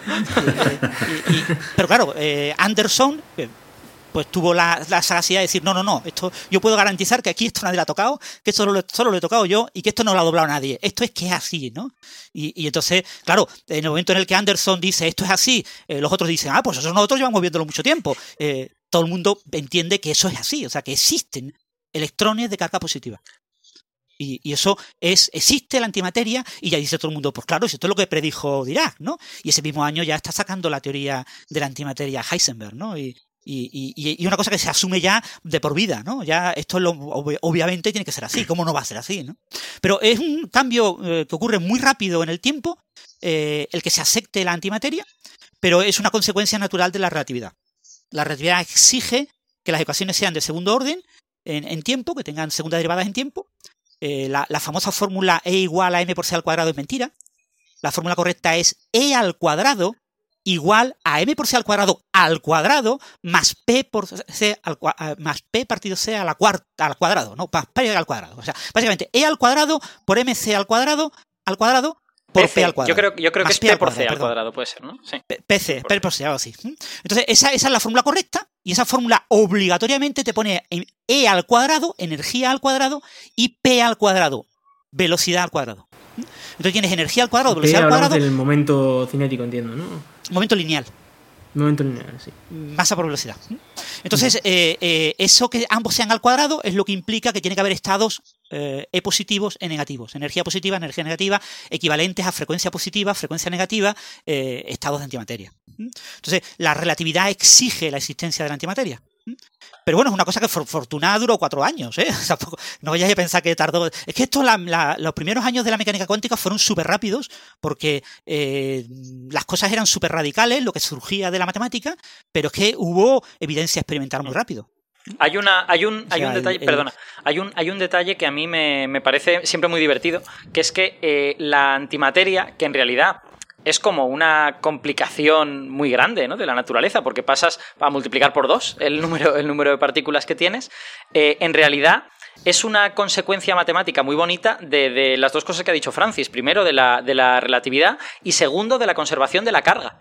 Es muy, es muy bonito ver que si tú coges una ecuación en la que hay antimateria y apagas la relatividad, la antimateria desaparece, ya no te hace falta. Si en la, en la, ecuación de Dirac apagas la relatividad, tienes la ecuación de Schrödinger. En la ecuación de Schrödinger no hay electrones por ningún sitio. Eh, pero es que además, si en una ecuación como esa tú apagas la conservación de la carga, si a ti te da igual que se conserve la carga, la antimateria desaparece también. Si tú en la ecuación de Dirac quitas la conservación de la carga, tienes la ecuación de Majorana. En la ecuación de Majorana no hay antimateria, la, la partícula es su propia antipartícula. Entonces, eh, a mí a veces me, gusta ver esto como que la naturaleza introduce la antimateria para que tú puedas crear nuevas partículas, para que tú puedas tener E es igual a mc cuadrado, para que tú puedas crear masa a partir de energía, pero preservando la conservación de la carga. Esto que ha dicho Francis de el fotón no tiene carga, por lo tanto el estado final no ha de tener carga, eso también lo necesitas. Entonces, cuando el fotón puede crear partículas, puede crear electrones, tiene que crear también positrones, o de lo contrario estás, estás violando la conservación de la carga. Y es muy, es muy bonito ver cómo matemáticamente, si tú apagas cualquiera de esas dos condiciones, tú puedes apagar E es igual a mc cuadrado, puedes apagar conservación de la carga. Tú apagas cualquiera de esas dos, la antimateria desaparece, no te hace falta para nada. Es, es una consecuencia natural de que esas dos cosas se cumplan en la naturaleza. Es muy bonito en ese sentido, es como muy, muy, muy, eh, muy profundo conceptualmente. Sí, eso, fijaros la idea mm, si la aplicamos al Big Bang, ¿no? Uno se imagina un Big Bang y dice, ¿por qué la fluctuación primordial del Big Bang va a ser cargada? Y va a tener exactamente la carga que tiene nuestro universo, no tiene sentido. Lo normal es que esa fluctuación sea, si hay carga eléctrica, sea neutra, ¿no? Pero si es neutra, ¿cómo van a aparecer partículas cargadas? no, no, no, pueden aparecer partículas cargadas si no existen la posibilidad de carga anticarga, ¿no? Si las cargas tienen dos sentidos y, cuando aparecen las partículas cargadas aparecen también eh, sus correspondientes de carga opuesta para que se conserve la, carga, ¿no? Mm. Eso sí, como hoy no tenemos un universo de antimateria, tiene que haber un mecanismo que elimine la antimateria y eso ya es otra historia que contaremos otro día. Sí, sí, sí, sí, sí, sí, sí, sí es bastante complicado. Bueno, pues yo creo que ya tenemos todos los bloques necesarios para, entender el modelo estándar, ¿no? Para entender esto que se, que se creo que es el objetivo de este programa, entender eh, la física, bueno, al menos los principios de la física tal y como la conocemos hoy en día, ¿no? la mejor teoría que tenemos para entender la física de partículas. Bueno, yo hoy estoy aprendiendo un montón, ¿eh? Es decir, que yo estoy aquí en silencio, pero estoy aprendiendo todo, todo lo que puedo. Bueno, yo, también estoy aprendiendo una barbaridad, porque a mí me suenan unos conceptos, ¿no? Eh, también cuando nos, nos, enseñan para ser guías del CERN, pues nos cuentan algunas cosas pero claro, esto es mucho más complejo. no, y además eh, la manera en la que lo están explicando es bastante entendible incluso para los profanos como yo. Sí, yo me, voy a tomar muy bien que no estés haciendo ninguna pregunta, ¿no? Porque quiere decir que no nos estás pillando con, ningún renuncio. Sí, sí, es que no, muchas veces, muchas veces prefiero escuchar y terminar las explicaciones porque, porque es muy interesante lo que se va añadiendo a lo que el anterior ha aportado y muchas veces se soluciona simplemente pues por la propia aportación del siguiente. Pero yo creo que la verdad es que estamos avanzando en buen ritmo, así que vamos a continuar. Sí, vamos, a hacer un pequeño resumen. Así que tenemos eh, campos cuánticos, que, son estos objetos o estas cosas que no sabemos muy bien lo que son, pero que están en todo el universo al, eh, al mismo tiempo, y que pequeñas perturbaciones en estos campos, en forma de ondas, son lo que luego nosotros percibimos como partículas o, eh, bueno, como cosas que, pues eso que estamos hablando, no está claro si es una partícula o qué es, pero porque son perturbaciones en estos campos que están en, todo el universo. Así que, eh, bueno, eh, vamos a empezar a hablar de, cuántos tipos de, campos existen, ¿no? Y qué tipo de partículas, etcétera, tenemos en, en estos campos. adelante. Eh, perdonar. Bueno, yo os cuento un poquito el modelo estándar. El modelo estándar es una construcción que nace básicamente en 1973 y que básicamente aúna eh, dos ideas de los 1960. Una idea de 1969, que es la interacción electrodébil, que es la posibilidad de unir la fuerza débil que explica la radioactividad, la radioactividad alfa, beta, gamma, la explica la, física de los neutrinos, la explica la interacción débil eh, y eh, unir esa interacción con el electromagnetismo. Es una cosa que surge en 1967, he dicho 69, tenía que haber dicho 67. Y después unirlo con una idea que es la cromodinámica cuántica, que se desarrolla más o menos en paralelo, pero que realmente tiene su gran hito alrededor de 1971. Y se unen ambas cosas en 1973 y aparece lo que hoy en día nos permite explicar eh, la física de partículas. Hay que recordar que en aquella época no se conocían todas las partículas que se conocen hoy en día, solo había dos generaciones de partículas y había, bueno, era un modelo, una versión, eh, pero que por fortuna eh, acabó siendo la versión actual en unos cuatro años. En 1977 ya teníamos prácticamente la versión actual, eso sí, faltaban muchas partículas, pero ya teníamos más o menos la versión actual, aunque es verdad que es con neutrinos sin masa. Entonces, lo que ocurre fundamentalmente a finales de los 60 es una cosa que es consecuencia de lo que ocurre a finales de los 50. Y, lo que ocurre a finales de los 50 es consecuencia de lo que ocurre justo después de la Segunda Guerra Mundial. En la Segunda Guerra Mundial, la teoría que explica eh, el electrón y el fotón, la, la, electrodinámica cuántica, la teoría que explica el electromagnetismo de Maxwell, utilizando física cuántica, es una teoría que nace básicamente con Dirac eh, como en 1928, eh, en 1930, pero que está repleta de infinitos. Es una teoría que no predice absolutamente nada potable. Entonces, es una teoría que no sirve absolutamente para nada, pero que tiene la forma adecuada, la forma correcta, y la matemática es tan sencilla y, que parece como que lo tenemos en la punta de la lengua la solución. Entonces, eh, a principios de la década de 1940 empieza a haber algunas ideas pero llega la Segunda Guerra Mundial y se carga toda, todo este tipo de desarrollos y la prioridad es la física nuclear y, bueno, ya sabéis, ¿no? Pero después de la Segunda Guerra Mundial se replantean estas ideas y se empiezan a hacer una serie de experimentos que parece que pueden ir guiados a ver lo que se llama la estructura hiperfina del de, eh, electrón en el átomo de hidrógeno. Eh, el hecho de que eh, hay ciertas anomalías en los niveles energéticos del electrón en el átomo de hidrógeno que son absolutamente inexplicables. Y entonces se plantea la hipótesis de que esto puede ser la señal clave que hay que entender para eliminar los infinitos. Si yo construyo un mecanismo que elimine los infinitos para este problema en concreto, que dé exactamente el valor eh, experimental, que en aquel momento tenía un error de como el 4 o el 5%, ¿eh? no vayáis a pensar que tiene la resolución que tiene hoy en día. Hoy en día es la magnitud más precisa que conocemos. Tiene de orden de 12 dígitos de precisión entre teoría y experimento, pero en aquella época se acababa de medir, tenía una precisión relativamente mala. ¿no? Si logramos dar ese paso, seguramente se nos abrirán los ojos de cómo eliminar los, los infinitos, y eso lo dieron pues varios investigadores en paralelo, y, estaba como en el aire, y entonces se descubrió cómo eh, lo que se llama renormalizar la electrodinámica cuántica. Se logró un mecanismo por el cual se entendía el electrón, eh, sus propiedades, fundamentalmente la carga, la carga del electrón como que la carga del electrón tiene dos componentes. El electrón es una vibración desnuda, es un electrón desnudo, y tiene una, una, carga eléctrica propia como electrón desnudo, y después tiene una excita, tiene un campo electromagnético a su alrededor, excita el vacío del campo del electrón y del campo electromagnético alrededor de esa carga desnuda y genera un vestido. El electrón se reviste de un vestido, de unas vibraciones de vacío a su alrededor, que tienen también otra carga asociada. Entonces la carga que yo veo cuando viene un electrón es la suma de la carga desnuda más la carga que le reviste. Resulta que la carga desnuda es infinito, la carga que le reviste es infinito, la suma da un valor finito.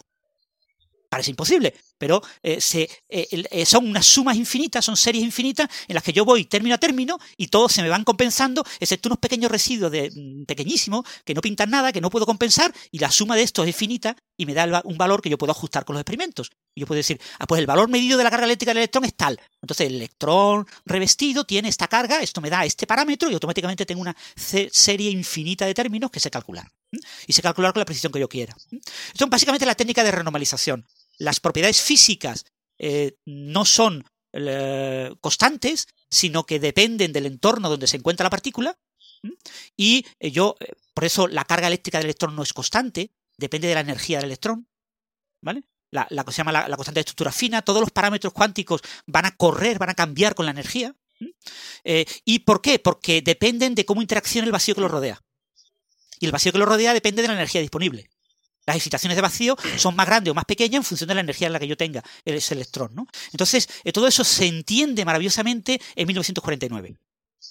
Y se logra una teoría, la electrodinámica cuántica, que explica perfectamente eh, todas las propiedades de, en principio del átomo de hidrógeno y aparenta que es la teoría definitiva del campo electromagnético. Fijaos, fijaos que, esto, que esto que acaba de decir Francis, todo esto del electrón vestido, el electrón desnudo, que parece una cosa como que hemos introducido algo nuevo, un elemento nuevo, si hemos dicho, si ya habíamos, teníamos todos los bloques, ahora ¿por qué decimos esto? En realidad solo estamos jugando con la misma cosa. O sea, estamos jugando con que tú tienes esa, esa onda que es el electrón, esa excitación que es el electrón, pero lo que ocurre es que esa onda en el campo del electrón está interaccionando con otros campos que están en el mismo punto y está haciendo cosas. O sea, que es todo esto que dice Francis de que excita el vacío, de que el vacío a su alrededor le suceden cosas. Entonces, al final, esta cosa a la que nosotros llamamos el electrón no es solo la onda que hay en el campo del electrón, sino que es la onda que hay en el campo del electrón junto con toda una especie de séquito de cosas que le acompañan por la interacción del electrón con el resto de campos que tú no puedes quitar y que están ahí de alguna manera. Entonces, todo esto entendido en el lenguaje de los campos en realidad eh, no, es un galimatías, sino que es sencillamente natural. O sea, claro, tú no puedes quitar los campos, por lo tanto el electrón pues va a terminar generando cosas a su alrededor y lo que tú ves es todo ese, todo ese séquito, ¿no? No es solo el electrón. El electrón solo quien lo ve, no, ese universo no existe. Sería un universo en el que solo estuviera el campo del electrón. es decir, que esto sería eh, el electrón interactuando con múltiples campos, entiendo, y que, que por eso es por lo que vemos esta estructura que no es tan simple como un electrón desnudo que, le llamabas, ¿no? sino que tiene eh, más cosas a su alrededor. Lo que me llama la atención es que un electrón, según su energía, puede tener diferentes estados de carga. Y eso eh, me llama mucho la atención porque yo pensaba que la carga del electrón era un número concreto. No son diferentes estados de carga, diferente valor para la carga. O sea, lo que tú llamas eh, la carga eléctrica del electrón, que viene en todos los libros, es la carga eléctrica del electrón extrapolada a energía cero. Es imposible de medir energía cero, es imposible de medir energía cero. Solo la puedo medir a energías del orden de un electronvoltio, que es eh, la energía de los átomos. Pero por fortuna la masa del electrón son 500.000 eh, electronvoltios, con lo que, bueno, es una masa prácticamente cero comparada con la propia energía de la masa del electrón. Pero la constante de estructura fina, lo que es la carga, el acoplamiento del electrón al campo electromagnético, que es la carga eléctrica, eh, va cayendo conforme, yo conforme crece la energía. Lo que pasa es que por fortuna cae lentamente. Entonces, eh, eh, para bajas energías, tú no notas esa diferencia y aparenta que la carga eléctrica es constante. Pero a muy alta energía tú ves esa diferencia y la tienes que tener en cuenta. Eso se nota mucho mejor con la carga de, la carga de color de los quarks, por ejemplo. Eh, varía mucho más rápido. Y, a las energías que podemos explorar rápidamente, hay una diferencia entre 0,3 hasta pues 0,01. ¿Mm? Con la carga eléctrica tenemos que ir a energías muy muy grandes para ver esa diferencia. Pero cambia, ¿vale? Fijaros, no sé si mm, los oyentes habrán oído el tema de la unificación de todas las fuerzas. El hecho de que el cambio de las constantes, de las constantes asociadas a cada interacción a muy alta energía llega un momento en que prácticamente coinciden, ¿no? Y pensamos que puede haber una fuerza unificada. Es por eso, es porque los propios parámetros cambian, ¿no? Entonces el acoplamiento del electrón al campo electromagnético es la carga eléctrica. El campo electromagnético se acopla solo a partículas que tengan carga eléctrica. Y, de hecho, el, o sea, aunque parece, aunque parece muy sorprendente el hecho de que estas propiedades puedan cambiar con la energía y tal, en realidad sí, de nuevo, parece que sea yo el niño de los campos, pero de nuevo, si te imaginas las cosas como campos, en, en realidad muy lógico, porque si tú tienes una oscilación en un campo que transporta mucha energía, lo lógico es que su eh, efecto sobre el vacío que la circunda pues no sea el mismo que si tiene, que si tiene poca energía. Y efectivamente eso es lo que observas, que cuando, cuando tienes una cosa con mucha energía, sus propiedades cambian porque en realidad el séquito este que la acompaña, esta, esta, esta vestidura que tiene, pues también, también ha cambiado, ¿no? Y, y, y, en realidad es completamente razonable que eso ocurra, aunque, aunque nos haga explotar un poco la cabeza cuando lo pensamos. Mm. Y fijaros, lo maravilloso de la teoría es que funcionaba, es decir, que, que mm, parece una tontería, pero eh, estos son desarrollos perturbativos, lo yo voy calculando diferentes órdenes, ¿no? digamos, la corrección cuadrática, cúbica, cuártica, quíntica, y, entonces yo hago un mecanismo que funciona con la corrección cuadrática y, y lo extrapolo y ahora compruebo si funciona con la corrección eh, eh, eh, cúbica o cuártica y me funciona, ¿vale? O sea, lo sorprendente de la teoría es que la renormalización funciona. Cambiar el, el único parámetro que es la carga eléctrica renormaliza automáticamente la, la electrodinámica cuántica completa. ¿Mm? Eso hace que la teoría sea una teoría renormalizable. Existe un número finito de parámetros que yo puedo modificar para arreglar este problema de los infinitos. Entonces, ¿qué pasa en los 50? Que todo el mundo desea que lo que no se entendía bien, que era la radioactividad, la fuerza fuerte que unía los protones en los núcleos, la fuerza eh, que era responsable, eh, una fuerza que bautizó Fermi, que asociada con los neutrinos, la, fuerza de Fermi que era responsable de la radioactividad, eh, pues que hoy llamamos fuerza débil, pues se pretendió entender como teorías renormalizables. Entonces el objetivo de la década de los 1950 era proponer versiones renormalizables de estas fuerzas. La teoría de Fermi no es renormalizable, la teoría de Yukawa no es renormalizable y no teníamos fuerza, una versión renormalizable. Entonces, todo ese proceso fue dando lugar a importantes avances eh, eh, teóricos en los 50 y llegamos a principios de los 60. ¿no? Y a principios de los 60 eh, surge la superconductividad, los superconductores. Y eso revoluciona completamente el campo, porque los superconductores, para entenderlos, hay que entenderlos como campos cuánticos. El electrón en un material superconductor se puede unir en parejitas electrón-electrón, que están a una enorme distancia y que están como unidas por una fuerza mediada por las vibraciones del propio material. Y todo eso hay que entenderlo con campos cuánticos.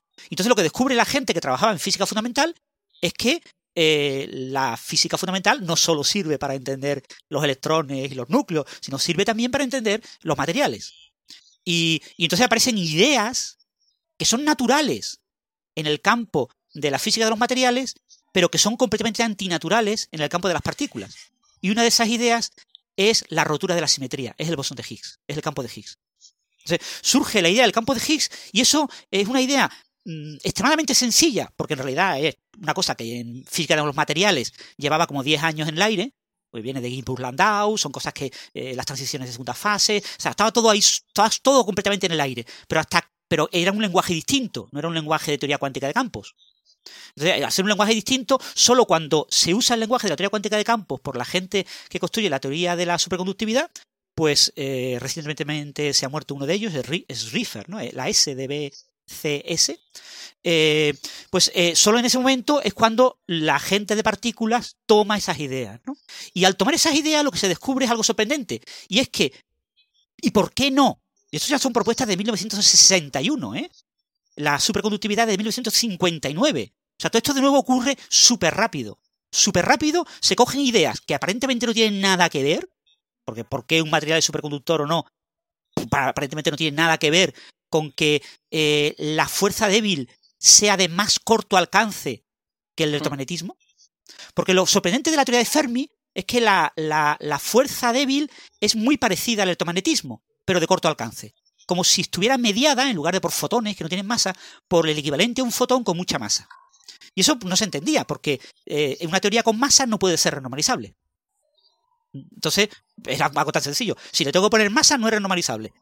Eh, no me sirve para nada. Pero de repente me encuentro con la idea de que me pueden aparecer, a través de una rotura de simetría, me pueden aparecer unas partículas que den masa a esas eh, partículas que, en principio, cuando la simetría está perfecta, no tienen masa.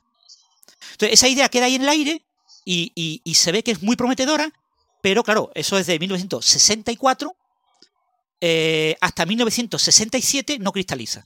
Y en 1967, eh, Salam por un lado y Weinberg por otro desarrollan la teoría que es la teoría electrodébil, una teoría en la que plantean que la interacción débil, la interacción que media con los neutrinos, es exactamente igual que el electromagnetismo. La diferencia es puramente aparente, a baja energía. A baja energía son extremadamente distintas porque ha habido una rotura de la simetría. A alta energía la simetría está perfecta y tenemos dos teorías prácticamente gemelas. Que yo puedo pegar, pegar con pegamento, ¿vale? Tampoco estamos hablando de un pegado súper unificado, pero bueno, eh, puedo unificarlas y, entonces en su teoría de los leptones, eh, Weinberg, eh, pero ya digo, prácticamente meses más tarde se publica la de Salam, que, que de hecho parece que se envió más o menos en paralelo, pasa que se publicó un poquito más tarde, eh, eh, eso crea la teoría electrodébil. Y tenemos ya el germen del modelo estándar. Al modelo estándar se le va a llamar... Una cosa... Sí. Eh, quiero, quiero comentar un par de cosas sobre esto. cuando hablábamos de materiales superconductores, hablamos de, unos materiales mm, que bueno, tienen unas propiedades muy curiosas, como el hecho, por ejemplo, de que no ejercen ningún tipo de resistencia, digamos, a la electricidad que eso viene muy bien cuando queremos pasar mucha electricidad por, un cable, ¿no? Eh, y, por eso se conocieron, entiendo, desde la parte más de materiales, porque se empezaron a usar para eso, y luego ya se pudo unir esa explicación un poco con lo que comentabas de, la teoría de electrodale, bueno, de esa, de esa unificación. Eh, sobre eso tengo un par de dudas, eh, y es que, por ejemplo, comentábamos de que la, fuerza nuclear débil que se llama ahora, ¿no? la fuerza débil, es de más corto alcance porque los bosones portadores de esta fuerza no tienen, tienen masa. Esa es la, digamos, lo que está enseñando explicar, que no hemos llegado todavía a los bosones, pero, pero bueno, es esa, es esa idea. Eh, ¿Por qué ocurre esto, digamos? ¿Por qué que una partícula portadora de, esta fuerza o de esta interacción tenga masa hace que pues, llegue más, o menos lejos? Bueno, el, alcance de una interacción depende de la masa de la partícula que lo porta. Eh, la explicación, eh, básicamente, eh, bueno, es, es, es, es difícil, o sea, eso se llama salto de masa. Bueno, básicamente la idea es que si yo quiero interaccionar dos objetos muy lejos, si quiero que una partícula mm, pueda mediar la interacción entre dos objetos a grandes distancias, necesito una fuerza que caiga como muy rápido, como la inversa del cuadrado de la distancia. ¿eh? la teoría de Newton, de la fuerza gravitacional, la, fuerza de Coulomb, decaen como la inversa del cuadrado de la distancia. Si una fuerza decae más rápido que la inversa del cuadrado de la distancia, eh, no permite que eh, yo pueda tener partículas que interaccionen a distancias muy grandes. El campo no puede tener, hay una distancia típica asociada al hecho de yo decaigo más rápido de la cuenta. En la interacción débil, la, interacción decae prácticamente de manera exponencial como una exponencial, una caída mucho más rápido que una caída inversa de, con inversa de la distancia al cuadrado. Entonces, al ser una caída eh, exponencial, la distancia típica a la que yo caigo, donde prácticamente, porque decae exponencialmente significa que conforme yo duplico eh, la distancia, la interacción eh, se ha multiplicado por una exponencial, es mucho más pequeña, ¿no? Imaginemos un factor de 10, ¿no? si yo me muevo una distancia 10, la interacción decae por 10 elevado a una potencia, por ejemplo, 10 eh, al cubo, mil veces.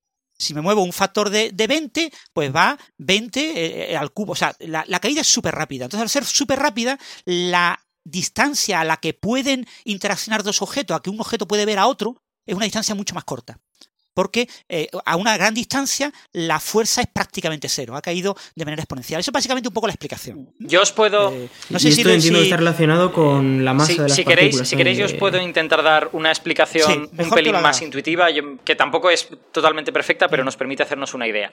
Em, para, entender esto tenemos que comprender un concepto que no hemos hablado todavía, pero que es fácil de entender en el momento que me compráis los campos. Eh, es, es fácil de entender que es el concepto de partículas virtuales, ¿vale? en, estos campos uno puede crear lo que se llaman partículas reales, que es cuando yo de verdad tengo toda la energía que necesito para crear la partícula y para excitar esa onda en el campo, pues yo lo creo y esa onda se mueve y se acabó. Pero cuando yo no tengo energía suficiente, o incluso en otros casos más raros, cuando, bueno, vamos a pensar que es solo cuando no tengo energía suficiente, yo aún así puedo depositar esa energía en el campo y el campo la va a propagar un poquito, pero la va a propagar penalizada por la energía que me falta para realmente crear la partícula. Y eso se llama es una de las cosas que, se llaman partículas virtuales, ¿vale? Imaginaos que yo necesito 50 unidades de energía para crear mi partícula y solo tengo 30. Bueno, pues yo se la puedo dar al campo. Y el campo efectivamente la va a propagar un poquito, pero la va a propagar penalizada, porque, porque no va... Como no puede crear esa onda que realmente se propaga a una larga distancia, lo que crea es una onda evanescente, ¿vale? Entonces, cuando tú tienes una partícula eh, real que quiere interaccionar a través de una partícula con mucha masa, si tú no tienes energía para crear esa partícula con mucha masa, que normalmente no la tienes, pues vas a crear una partícula virtual de esa partícula con mucha masa. Y efectivamente esa partícula virtual va a estar penalizada. O sea, no, va a poder llegar demasiado lejos esa interacción, porque tú no tienes energía para crear la partícula real. Entonces, creas una excitación virtual y esa excitación virtual está penalizada por esa exponencial que, Francis dice y solo llega a una distancia pequeña. Otra cosa es que tú estés a altas energías. Si, tú tienes una energía muy grande, porque eres una partícula que se mueve muy rápido, eh, y quieres interaccionar mediante la interacción débil, tú puedes crear partículas de interacción débil sin ningún problema y esas se van a propagar, bueno, salvo que, salvo que además son inestables y se morirán y tal, pero si no fueran inestables, pues se propagarían todo lo que quisieran. Pero como tú normalmente vives a bajas energías, los sistemas que había en los 50, en los, en los 60, estaban a bajas energías y no tenías energía para crear las partículas de la interacción débil, pues lo que creabas era estas partículas virtuales penalizadas, ¿no? Y eso tú lo observas, esa penalización, en que la, la, la propagación de la interacción es muy pequeña y decae exponencialmente, como, como Francis ha dicho. ¿Vale? Eso es una, posible manera intuitiva de, entender esto. Eso no ocurre con fotones, porque los fotones tienen masa cero. Entonces, tú con un fotón, por poca energía que tengas, siempre puedes crear un fotón que, que real, porque tiene masa cero, ¿vale? Pero con partículas con masa eso no ocurre. ¿Vale? Em, bueno, esta, esta, explicación tiene defectos, no es, no es, perfecta, pero nos permite hacernos una idea de, de por qué partículas con masa suele significar alcance pequeño. Sí, hay otro punto que es el punto que también lo ha comentado Alberto, que a mí se me había pasado antes, que es el tema de la inestabilidad. Eh, el fotón es estable, es absolutamente estable. Es una partícula, como tiene masa cero, yo mm, lanzo un fotón y el fotón se mantiene hasta que no interaccione con algo. Si está en el vacío absoluto y no interacciona con nada, el fotón mm. es eterno. Eh, sin embargo, eh, las partículas que tienen masa tienen vida. Una partícula, una excitación que tiene una alta energía, necesita una alta energía para ser producida, eh, claro, está interaccionando con su entorno. ella no está aislada del resto de los campos, su campo interacciona con todos los campos eh, en su entorno, a su alrededor. Entonces hay una cierta transferencia de energía a los campos que están alrededor, con lo que las partículas que tienen masa son todas inestables. Entonces, las partículas portadoras de la interacción fuerte, que son los bosones W y Z, son partículas que tienen vidas medias súper mm. cortísimas, porque tienen una masa muy grande tiene una masa del orden pues, de 80 gigaelectronvoltios, unas 80 eh, veces la masa de un protón y unas 90 veces la masa de un protón, el W y el Z.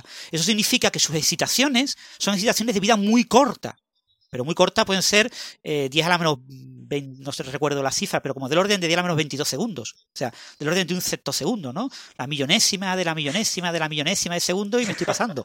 Estoy poniendo tiempos muchísimo más grandes de los que son. Entonces, tienen vidas súper cortas y entonces, claro, no pueden propagarse una gran distancia. Porque yo excito, aunque sea la partícula virtual, la partícula virtual tiene la posibilidad de, como es virtual, de moverse un poco más rápido de la cuenta y hacer cositas un poco mejor, puede, digamos, las partículas virtuales se comportan de manera rara, ¿no?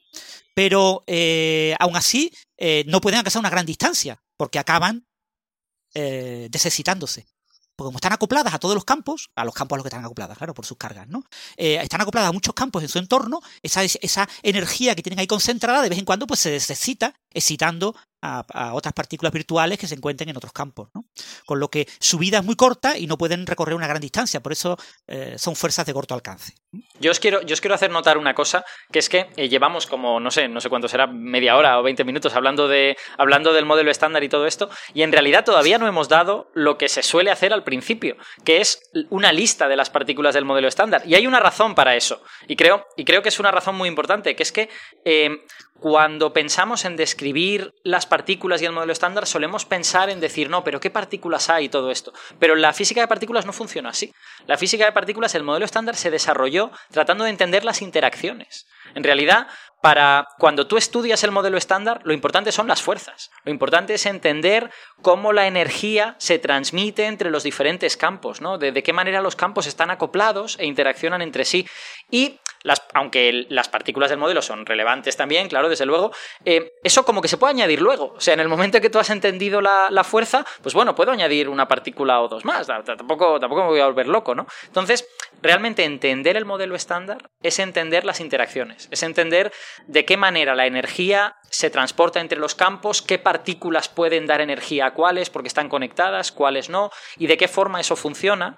Y y lo, lo, más divertido de todo esto, que llegaremos dentro de un momento, es que cuando uno desarrolla estas teorías de, que está, de las que está hablando Francis, se termina dando cuenta de que esas interacciones están asociadas a la existencia de nuevas partículas, de nuevos campos que son los que transportan la energía de un sitio a otro, ¿no? Y son estos bosones que en algún, en, algún momento hemos, hemos mencionado. Lo quería, lo quería decir porque lo quería decir al principio y se me, y se me fue el santo al cielo.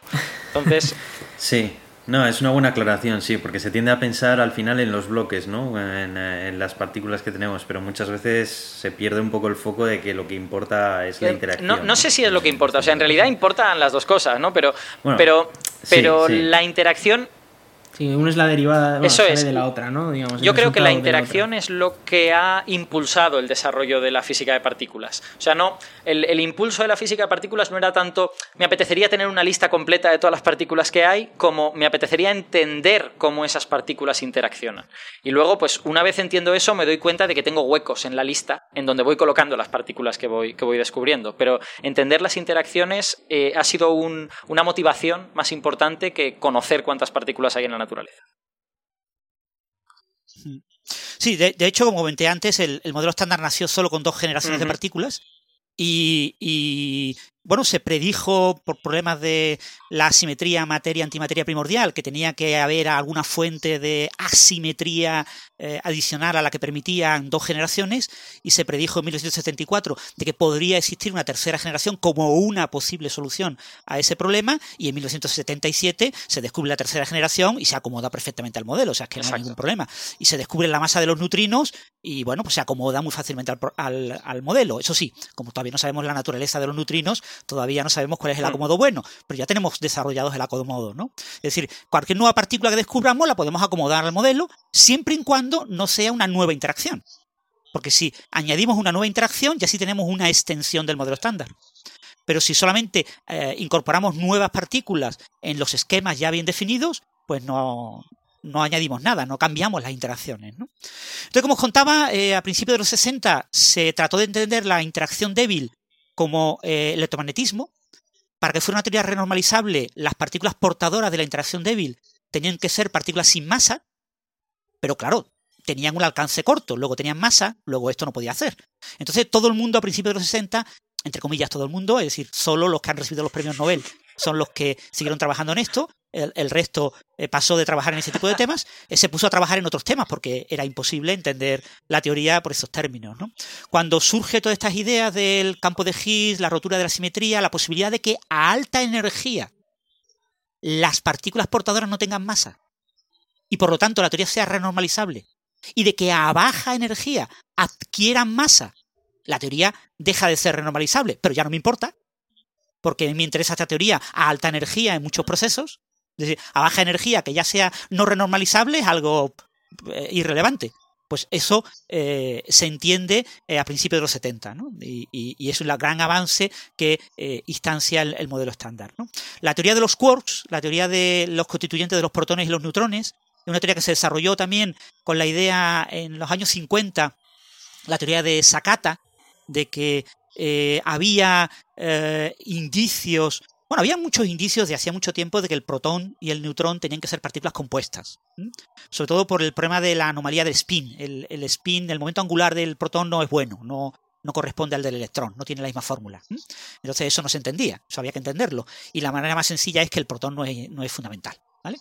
Entonces, eh, cuando tú aplicas la ecuación de Dirac para describir el protón, te encuentras con que la ecuación de Dirac no describe el protón con el momento el de spin adecuado.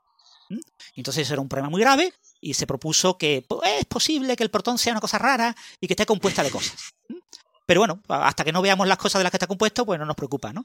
Pero bueno, ya en los 50 se propuso la posibilidad de que el protón estuviera construido eh, y otras partículas parecidas al protón eh, que aparecieron en aquel momento, que se llamaban resonancias, eh, eh, que estaban constituidas por unos constituyentes básicos que vibraban. Podían ser mesones, como el pión, podían ser el, protón y un pión. Y yo iba montando ahí todas las partículas. Y se montó la posibilidad de que hubiera tres, constituyentes básicos. Básicamente, el, creo recordar que eran el protón, el neutrón y el lambda, que es otro barión parecido al protón, que tiene un, core eh, extraño. Y entonces, con esas tres partículas, yo construía todas las partículas de ese tipo. Esa teoría falló, pero por muy poco, ¿eh? falló por muy poco, porque eh, no predijo ninguna partícula que se observara. Predijeron una partícula, un mesón, el mesón Rho, creo recordar que era, y por un error experimental se malinterpretó el resultado experimental. y entonces resulta que no se observó lo que se estaba observando, no se vio que se estaba realmente observando. Si se hubiera observado eso, el famoso sería Sakata y no Yelman, ¿no?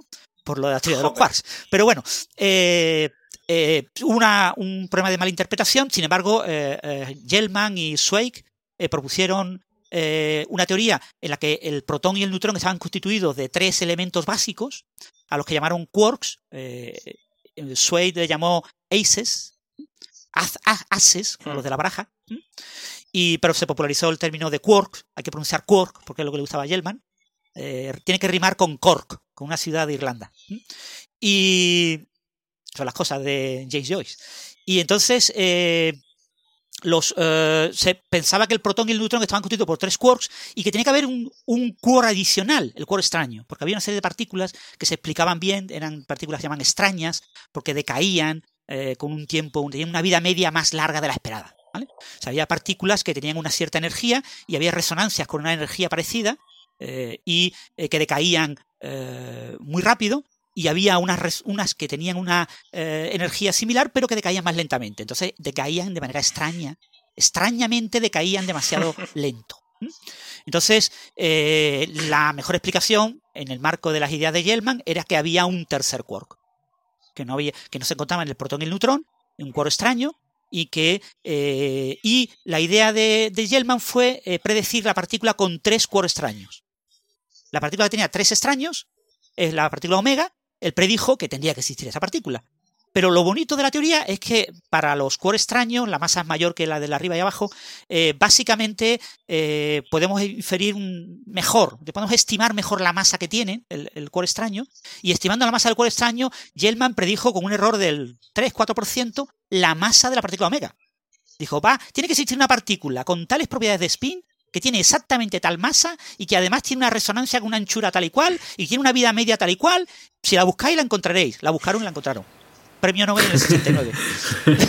Algo muy rápido, ¿vale? Fue, ah, eh, porque eh, eh, la predicción era muy buena, era muy precisa, o acierta o mm. falla, ¿no? O sea, porque eh, los datos estaban muy bien, si le hubiera tenido un tercio de esa masa, pues la gente hubiera dudado de Yellman, pero claro, en aquello, Yellman en aquel momento era muy Fijaos, fijaos que ya hemos llegado a un punto aquí en los años 60 en que a la gente ya no le da rubor predecir partículas, o sea, estábamos hablando de que en los años 20 era algo como impensable, en los años 30 como que daba vergüenza, pero estamos en los 60 y a nadie le da, le da ningún rubor y de hecho la gente predice partículas pues casi de manera rutinaria, ¿no? en la actualidad prácticamente nadie publica un paper de física de partículas sin predecir alguna partícula. O sea, en la actualidad es como, lo más normal del mundo, ¿vale? En el siglo XXI. Son como las librerías de JavaScript, entonces. Y eso, y eso, tiene, y eso tiene un sentido, que es que eh, en los años intermedios, a lo largo de los 40 y sobre todo en los 50, se descubre un enorme número de partículas. Y son, son partículas que hoy en día sabemos que están formadas por quarks, que son diferentes estados ligados de, de estos quarks, y eh, eso va conformando una especie como de zoológico que en aquel momento no se entiende demasiado bien. Y eh, las ideas de Gell-Mann de eh, estas partículas están hechas de quarks y las diferentes combinaciones de quarks que yo hago me dan diferentes partículas ayudan a entender este zoo de alguna manera, ¿no? Y, ponen orden en todo esto, de, de, tener como un montón de partículas nuevas, de repente lo único que tienes es tres quarks que combinas de maneras distintas. Entonces, en ese, en ese marco, predecir una partícula más y que encima aparezca, es como decir, oye, oye, igual esta persona está de verdad controlando, ¿no? Cómo, se combinan estos quarks y, esa, esa, eh, esa, idea parece ser muy, muy buena, ¿no? Porque ha conseguido de verdad predecir esto. O fijaos, el cambio de paradigma es simplemente de estar en un mundo en el que había pocas partículas y creías tenerlo controlado, a estar en un mundo en el que hay decenas, eh, todo es un caos, no entiendes nada y tú lo que quieres es que alguien de verdad venga a poner orden en esto, ¿no? Y eso es precisamente lo que Gelman hace. Sí, fue, fue realmente, eh, bueno, lo que ha comentado Alberto del nacimiento de la posibilidad de predecir partículas fue por el descubrimiento de la antimateria, ¿no? En 1933 te encuentras con que acabas de descubrir el neutrón, que bueno, lo acabas de observar y parece que estaba eternamente descubierto, porque estaba en todos los núcleos, pero bueno, eh, acabas de descubrir el positrón, la partícula antimateria del electrón, y, te llega en 1935 eh, Yukawa y te predice el pión. Te predice un mesón, que es el que eh, interacciona entre el protón y el neutrón dentro de los núcleos para explicar la fuerza.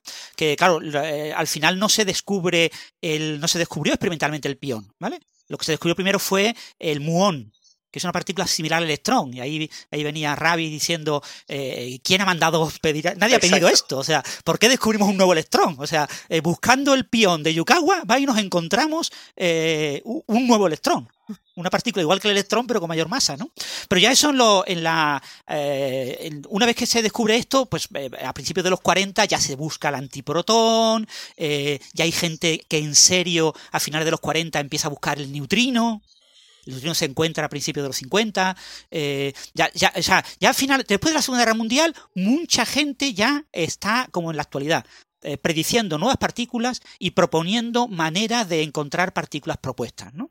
Y, parece como algo normal, ¿no? Y bueno, ya en los 60, eh, bueno, principios de los 60, finales de los 50, los primeros colisionadores de partículas empiezan a sacar cientos y cientos de partículas. O sea, partículas tipo protón y, pión empiezan a surgir cientos de partículas. Entonces hay demasiadas partículas. Entonces yo momento que hay tantas partículas que ya no se llaman partículas, se llaman resonancias. Y, surge esa idea, ¿no? El protón en realidad está hecho de cosas más pequeñas que resuenan.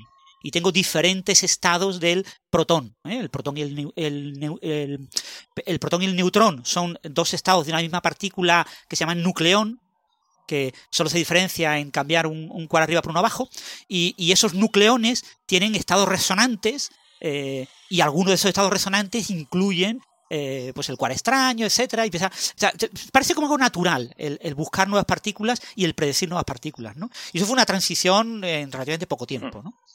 Pero gracias sobre todo a eso, al descubrimiento del muón, que vino completamente desesperado, e inesperado, y, y, al poco después se descubrió el pión, y ya son los piones, caones, etcétera, empezaron a surgir muchísimas, muchísimas partículas. ¿no? Entonces todo eso había que ordenarlo y, se ordena durante los 60, aunque realmente no se acepta esa ordenación hasta el principio de los 70.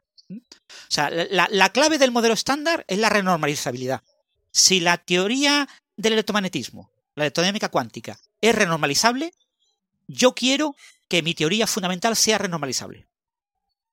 Punto. Entonces, eh, ¿cómo construye una teoría renormalizable? La teoría renormalizable exige que todas las partículas portadoras sean sin masa.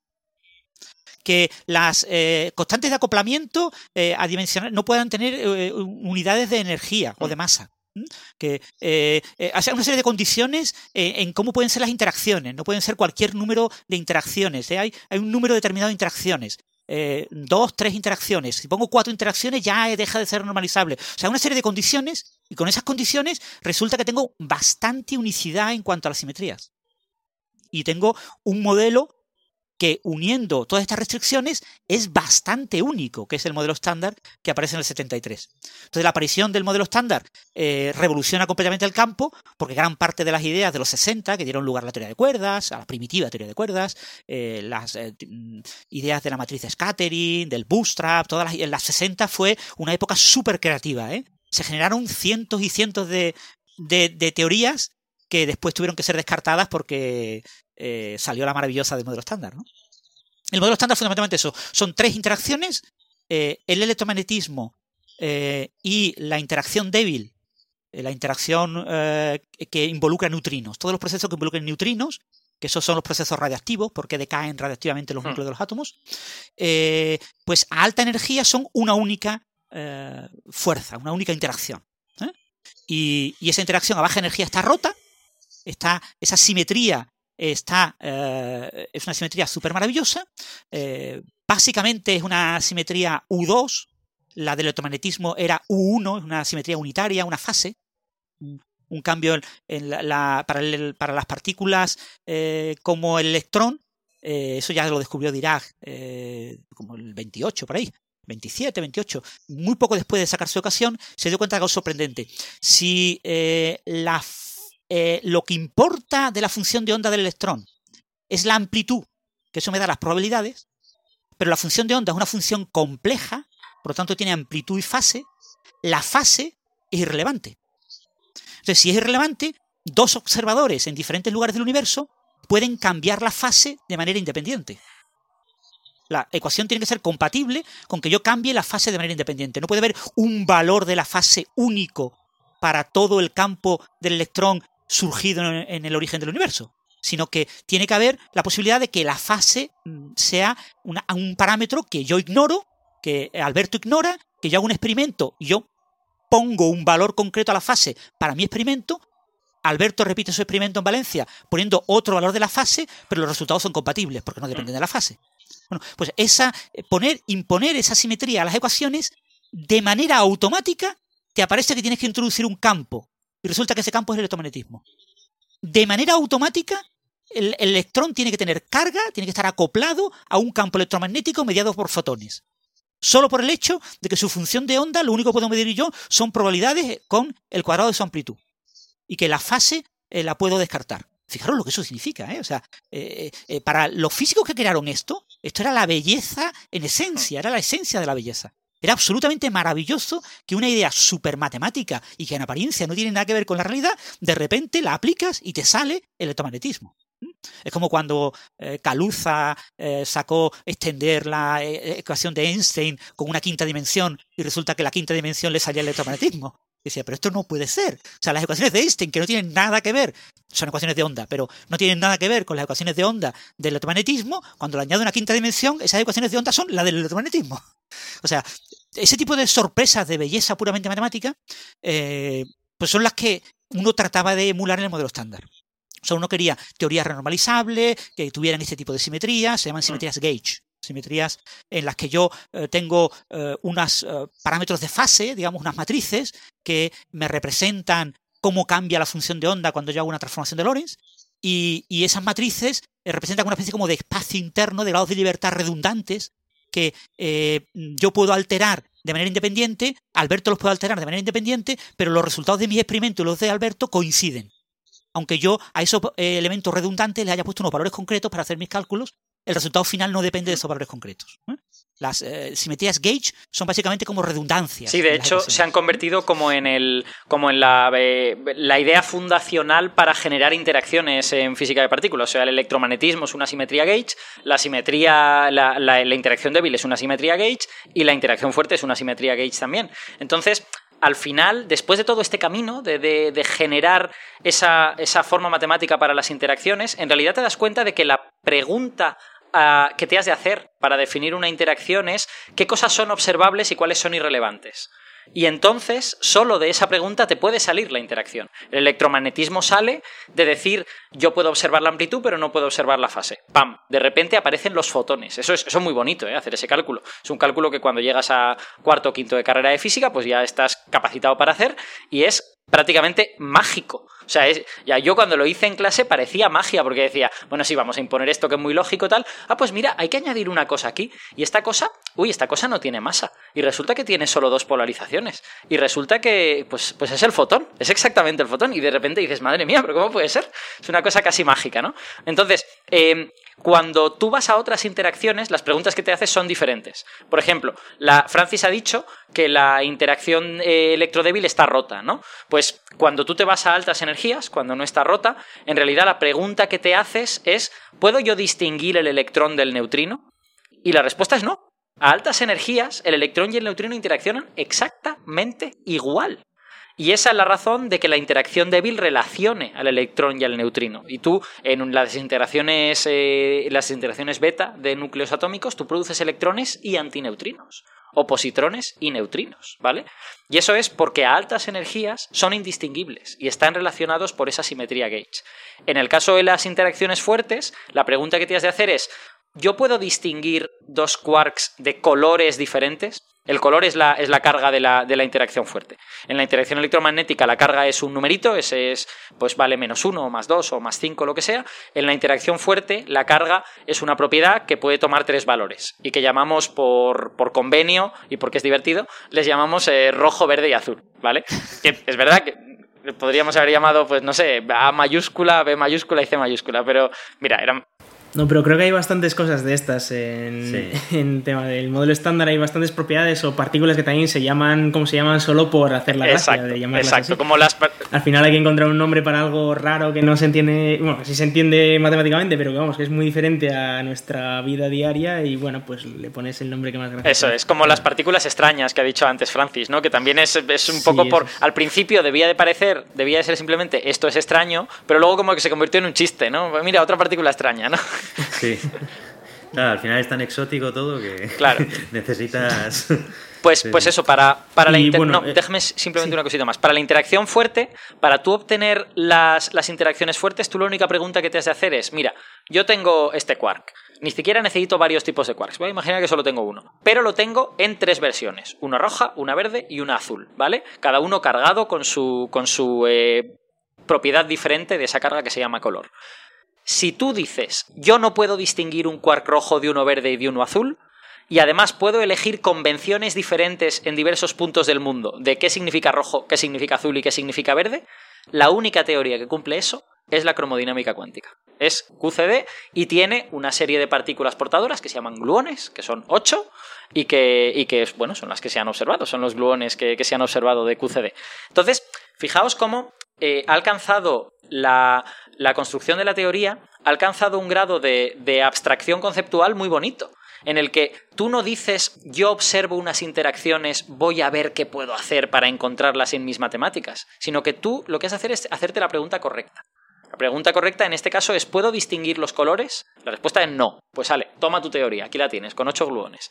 ¿Puedo distinguir las fases? La respuesta es no. Toma tu teoría, aquí la tienes, con un foto. ¿Vale? es, bastante curioso también el tener eh, estas tres partículas con tres colores ¿no? distintos que no son distinguibles entre sí, es decir, que tú tienes un quark y no puedes medir el color que tiene, digamos, entiendo. Eso es. Eh, pero sabemos que hay tres distintos porque si no, no podrían existir las combinaciones de partículas que luego se observan, entiendo. O... Bueno, y, y porque, y porque eh, por ejemplo, puedes observar, em, imagínate, tú coges una partícula como puede ser el bosón Z, que se puede desintegrar eh, con. Bueno, no es con la misma probabilidad, pero eh, tú puedes saber cuál es la probabilidad de que se desintegre a un electrón y a un quark. ¿Vale? Y la única diferencia entre ambos es que tienen carga distinta. ¿Vale? El electrón tiene carga menos uno y el quark, pues pongamos que es un quark Q y tiene carga dos tercios. ¿Vale? Pues tú ves las desintegraciones del Z y deberías ver que por cada desintegración de un electrón tienes dos tercios de desintegración del... Bueno, en realidad va al cuadrado, con lo que serían cuatro novenos, da igual. Pero vamos, que la fórmula te lo dice muy fácilmente. Pues lo que observas cuando ves eso es que hay tres veces más quarks de los que debería porque se está desintegrando a veces a quarks rojos, a veces a quarks verdes y a veces a quarks azules. Eso es evidencia de la existencia del color y, es súper bonito, ¿no? Porque es como muy gráfico, en plan de me sobran quarks. Sí, sí, no, o sea, es decir, sabemos que están ahí, aunque no podamos directamente diferenciarlos unos de otros, pero sabemos que tiene que haber porque, Eso es. si no, no saldría. Eso es. Pero podemos medir el color, no podemos, o sea, no, no podemos medir el color, pero podemos medir el número de colores. El número de colores, eso es perfectamente medible y está ahí en este tipo de desintegraciones. Bueno, eh, pues yo creo que de aquí eh, tenemos más o menos una idea de cómo está este modelo estándar. Eh, vamos a hacer un repaso así general. Tenemos tres familias de, partículas, que son partículas que, forman la materia, ¿no? hablabas antes de leptones y, bueno, y los otros son los hadrones, que se me olvidan. no, la distinción es cuando tienen interacción fuerte, cuando tienen color, por lo tanto interaccionan con gluones y tal, se llaman quarks. Y cuando no, se llaman leptones. Y ya está. Esa, es. la cosa. Los leptones son, eh, por ejemplo, los electrones que no, no tienen color. Eh, y los primos, habláis antes del, del muón, pues eh, el muón que es un electrón pesado y la tercera generación son los tauones, que son más pesados todavía que los muones. Y luego cada uno tiene asociado uno de estos neutrinos, ¿no? que, a energías altas funcionan igual. Y luego eh, tenemos eh, quarks que, van en parejas, ¿no? Están up y down. Y, luego el Strange este era otro que, se había encontrado, pero ya es de la segunda generación. Que hay otras dos partículas, otros dos quarks de segunda generación y otros dos más de, tercera generación, ¿no? Que tienen estos nombres como Encanto y, cosas así. Eh, y bueno, luego era Top y Bottom, que es como una analogía, ¿no? Up and down, entiendo yo. Y luego, a su vez. Sí, Me, gustaría, ya que, ya que lo hemos dicho y por reforzar ideas que, ya hemos dicho antes, eh, este asunto de los electrones y los neutrinos no se pueden distinguir a altas energías, esto parece una locura, porque los electrones tienen carga y los neutrinos no tienen carga. Entonces, ¿cómo no se van a poder distinguir? Parece una estupidez. Pero es que sucede esta, esta cosa que hemos dicho antes, de que cuando tú tienes una excitación de los campos a energías muy altas, empieza a interaccionar tan fuertemente con otros campos que la carga se vuelve irrelevante. Y lo que es relevante es otra cosa. ¿no? Esas, esas interacciones te generan una partícula vestida eh, que al final el electrón vestido de altas energías y el neutrino vestido de altas energías resulta que son pues, prácticamente indistinguibles e interaccionan igual con los campos. O sea que de nuevo está la trampa esta de a energías diferentes las propiedades de las partículas van cambiando, ¿no? Y por eso siempre hablamos de altas energías suceden unas cosas, a bajas energías suceden otras. Eh, eso es. Y luego todo esto está mediado por estas partículas eh, portadoras de estas interacciones ¿no? entre los diferentes campos, eh, que son lo que llamamos bosones, ¿no? Eh, que bueno, también se dividen como en dos familias. los de Gauch son los que cumplen todas estas simetrías que comentábamos antes, ¿no? que, que bueno, pues para que exista un bosón de Gauch de un tipo de simetría significa que hay ciertas propiedades que no afectan al resultado de, de las ecuaciones. Y que tenemos los fotones que serían los que hacen la, la electrodébil, la fuerza electrodébil, ¿no? Eh, las que interaccionan con electrones, etcétera. ¿Sí, Francis? electromagnetismo, la electrodinámica. Los fotones. Eh, perdón, sí, el electromagnetismo, sí, eso es. Los fotones para el electromagnetismo. Para la débil serían los bosones W y Z. Que, que, digamos que la diferencia principal entre ellos es que los W tienen carga, el Z es neutro, ¿no? Y por supuesto W tenemos pues, carga positiva y negativa.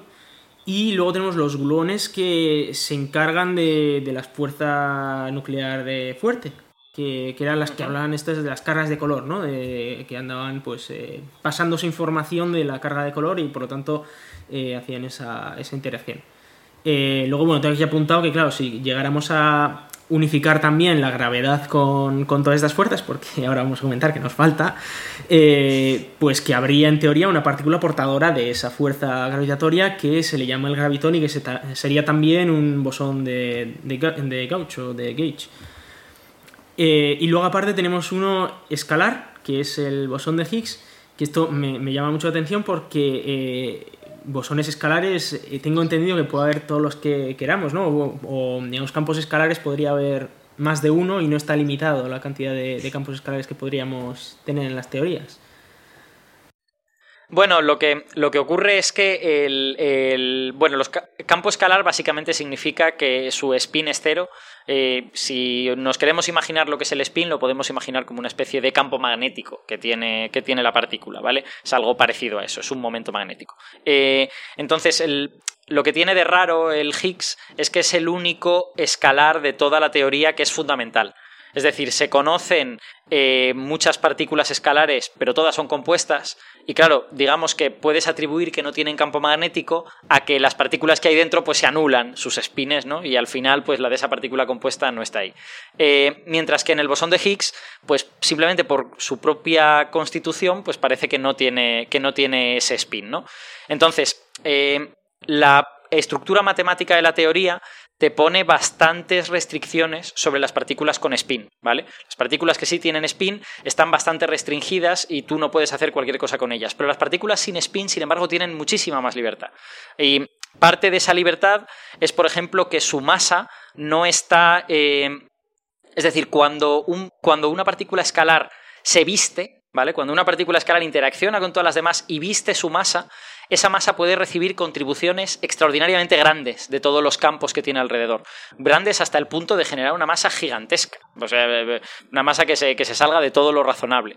Entonces, eh, las partículas escalares son problemáticas en ese sentido, porque digamos que tienen pocas restricciones y sus propiedades se ven afectadas de una manera muy salvaje por esta, por esta renormalización, por esta, este acto de vestir la partícula.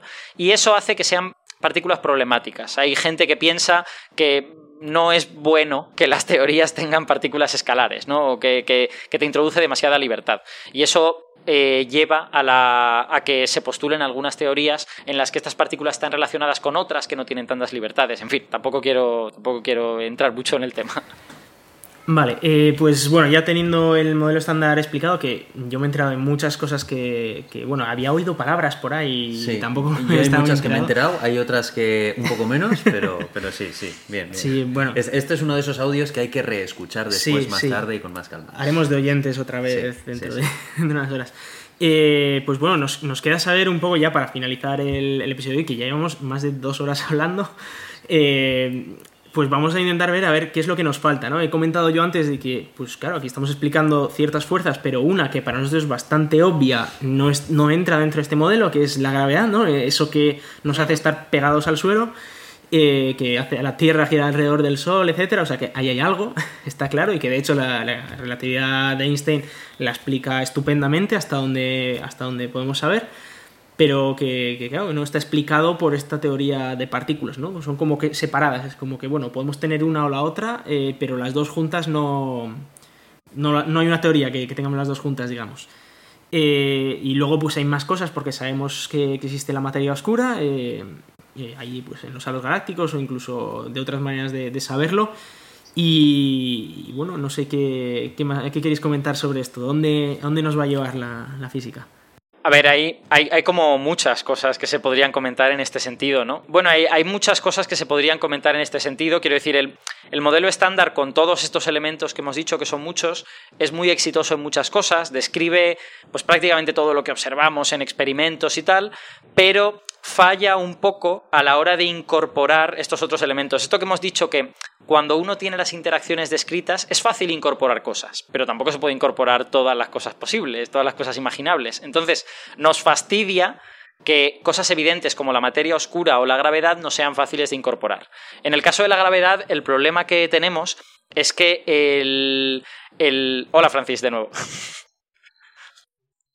el, en el caso de la gravedad, el problema que tenemos es que cuando tú quieres coger las ecuaciones de Einstein, las ecuaciones de campo gravitatorio de Einstein, y las quieres convertir en ecuaciones cuánticas, te empiezan a aparecer problemas de renormalizabilidad de esta cosa que, que, Francis y yo hemos estado contando antes. O sea, básicamente te empiezan a aparecer infinitos y no encuentras una manera sencilla de vestir la teoría de forma que puedas eliminar esos infinitos. De hecho, lo que, lo que resulta es que necesitarías como infinitos parámetros para poder vestir la teoría de la, de la manera apropiada. Entonces, eso no es una teoría. Eh, no es una teoría que se comporte bien, digamos. Y hay toda una búsqueda que ha durado varias décadas para generar algún tipo de teoría que sí se comporte bien y que termine dando lugar a las ecuaciones de Einstein de la gravedad. Lo que pasa es que esa búsqueda no está terminada a día de hoy. O sea, hay, como varios candidatos, del cual pues el más prometedor seguro es la teoría de cuerdas, pero la teoría de cuerdas también tiene sus problemas y hay otros candidatos que se están desarrollando y ninguno de ellos es como 100% consistente y 100% satisfactorio. Los problemas que tienen muchos de esos candidatos es que las, las predicciones que arrojan que tú podrías ir a un experimento y medir, están todas en energías altísimas, que están mucho más allá de lo que los experimentos actuales pueden hacer. Entonces, es muy difícil coger una teoría de gravedad cuántica y decir, ¿esta teoría es la buena o la teoría buena es la de al lado? Porque el experimento que necesitas para ver eso no lo tienes. Es un experimento de muy altas energías. Y luego, bueno, el mundo de la gravedad cuántica está lleno de detalles muy bonitos porque todo el punto es ese, todo el punto es cómo voy yo a describir una teoría de campos que sea renormalizable y que al final me dé esta teoría de Einstein que aparentemente no es nada renormalizable. Entonces, eh, hay ahí como un montón de, de, posibles intentos desde ángulos diferentes, que son todos muy interesantes, pero están todos en desarrollo todavía. Si fijaros un punto interesante, no sé si me escucháis bien. Sí, sí, perfectamente. Un punto interesante sobre lo que acaba de decir eh, Alberto de la no renormalizabilidad de la teoría de la gravitación. Eh, ¿Qué dificultad tiene una teoría no renormalizable? ¿no? ¿Por qué una teoría no renormalizable no nos gusta? Bueno, eh, las teorías, cuando yo las renormalizo, renormalizo un número finito de parámetros, el valor renormalizado, medible experimentalmente, ha de ser medido experimentalmente, ha de ser observado. Eh, yo entonces hago mis experimentos, mis observaciones, cojo mis datos y instancio esos valores que yo, esos parámetros que yo he renormalizado. Entonces, si la teoría es renormalizable, eso lo hago con un número finito de parámetros y ya puedo hacer todos los cálculos una vez que he hecho eso. ¿Mm? El problema que tiene una teoría no renormalizable es que a cada orden perturbativo me aparece un nuevo parámetro que tengo que renormalizar, con un nuevo parámetro que tengo que medir experimentalmente. Entonces, yo obtengo la, la primera corrección y necesito hacer un experimento para poder saber qué valor debo dar ahí. Tengo la segunda corrección, tengo que hacer un nuevo experimento para ver qué valor tengo que poner ahí. Y así con infinitos eh, valores. Eso no es un problema. El único problema es que los experimentos para una gravedad cuántica con gravitones son experimentos con gravitones. Yo tengo que coger gravitones, chocarlos ver el experimento y ver qué me da para este parámetro. Entonces, eh, como no puedo hacer los experimentos, porque para trabajar con gravitones necesito energías comparables a la energía de Planck, eh, necesitaré un supercolisionador enorme que no tengo. O sea, yo no puedo hacer los experimentos a día de hoy. O no ha habido gente joven, físicos jóvenes, con ideas felices, que sean capaces de extraer de los datos cosmológicos, de los datos astrofísicos, el equivalente a estos experimentos. Entonces, yo, como no puedo eh, saber qué valor es el que tengo que poner, pues, pues no me sirve para nada una teoría no renormalizable. Solo me sirven las teorías no renormalizables en las que yo puedo hacer todos los experimentos que yo necesito. Entonces, para entender, por ejemplo, la singularidad de los agujeros negros, la singularidad del Big Bang, eh, todos los problemas interesantes que yo quiero entender con una gravedad cuántica, yo necesito conocer una serie de valores de esos parámetros renormalizados. Y como no puedo hacer los experimentos, pues mm, no me sirve de nada la teoría. Fijaros, por eso en la película de Interstellar, Kip Thorne manda a, Cooper al interior del agujero negro y, a TARS, eh, al, robot, para que tomen los datos, para que hagan los experimentos con la singularidad, para que con esos experimentos instanciar estos parámetros no renormalizables. Entonces, instancian los valores de estos parámetros y ya la teoría, aunque sea no renormalizable, me permite realizar todos los cálculos que yo quiera. Esa es la dificultad con la no renormalizabilidad, ¿no? Entonces, interesan las teorías renormalizables porque solo tienen un pequeño número de parámetros, o sea, en general son uno o dos. Son nuestras teorías 1, SU2, SU3 son teorías súper triviales, o sea, tienen muy pocos parámetros que tengo que renormalizar, carga y masa, básicamente. Entonces, eh, o constantes de acoplamiento, o constantes de interacción, si quiere llamarle así. Entonces, eh, eh, son pocos parámetros que puedo medir con los experimentos. Y puedo medirlos con alta precisión y, y ahora ya es hacer cálculos.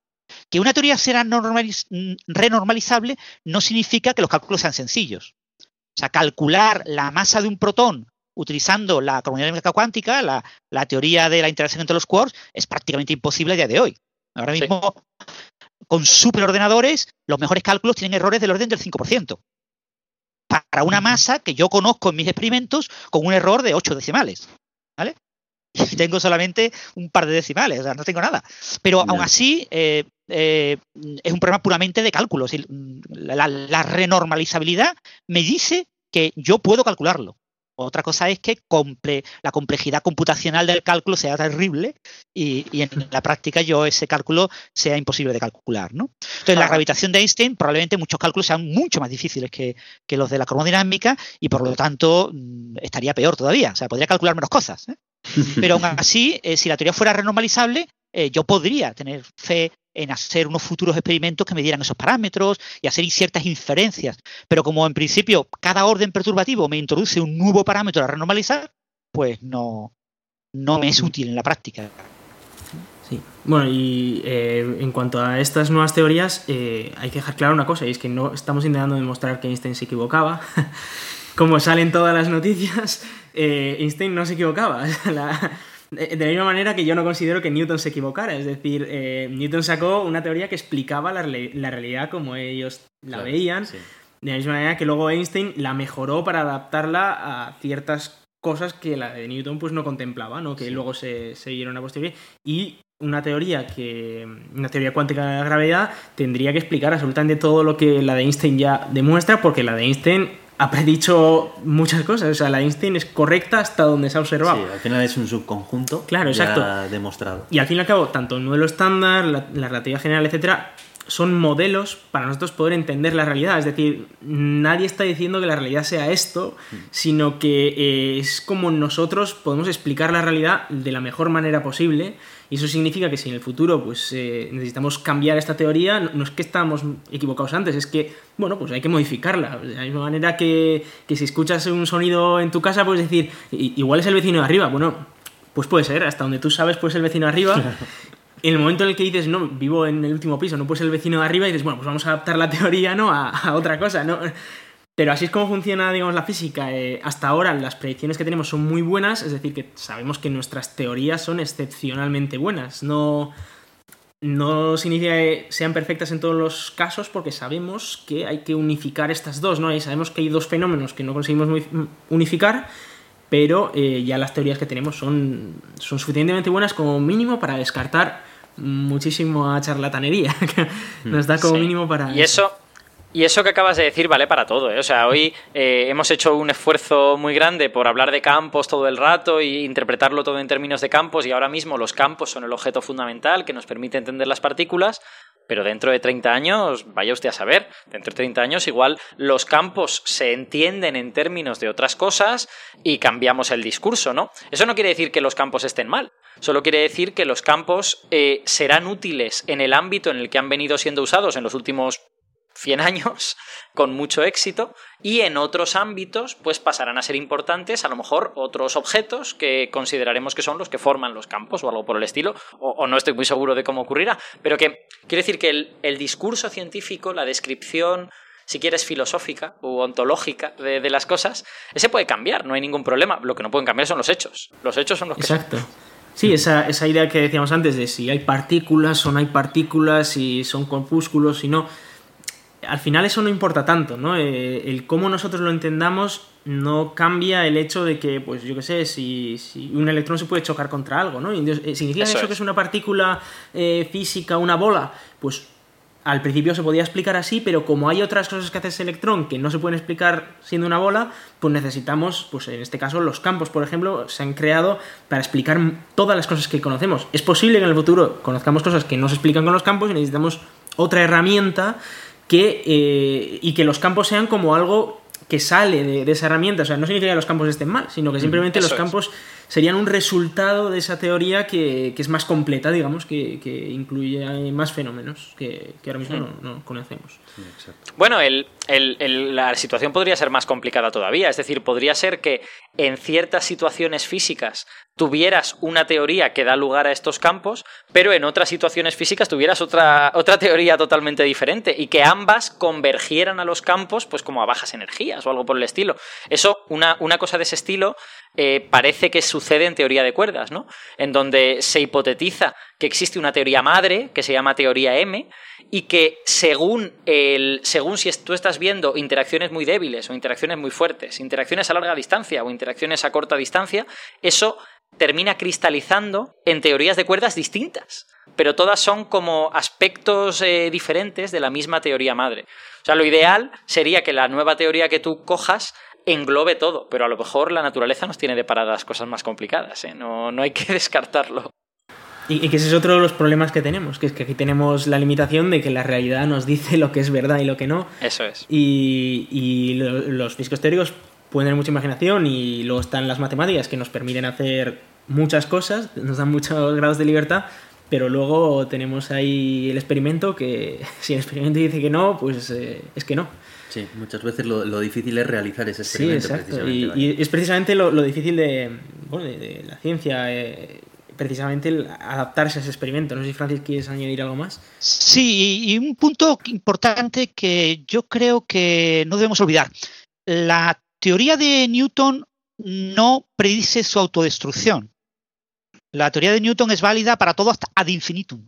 ¿no? para todas las energías, para todas las velocidades, para todo, no, no, no propone ningún tipo de límite. Sin embargo, tanto la mecánica cuántica tampoco, ¿vale? La mecánica cuántica tampoco propone en general algún tipo de, límite intrínseco de que sea incompleta por alguna razón básica. Sin embargo, la relatividad general de Einstein y el modelo estándar, la teoría cuántica de campos, sí lo hacen.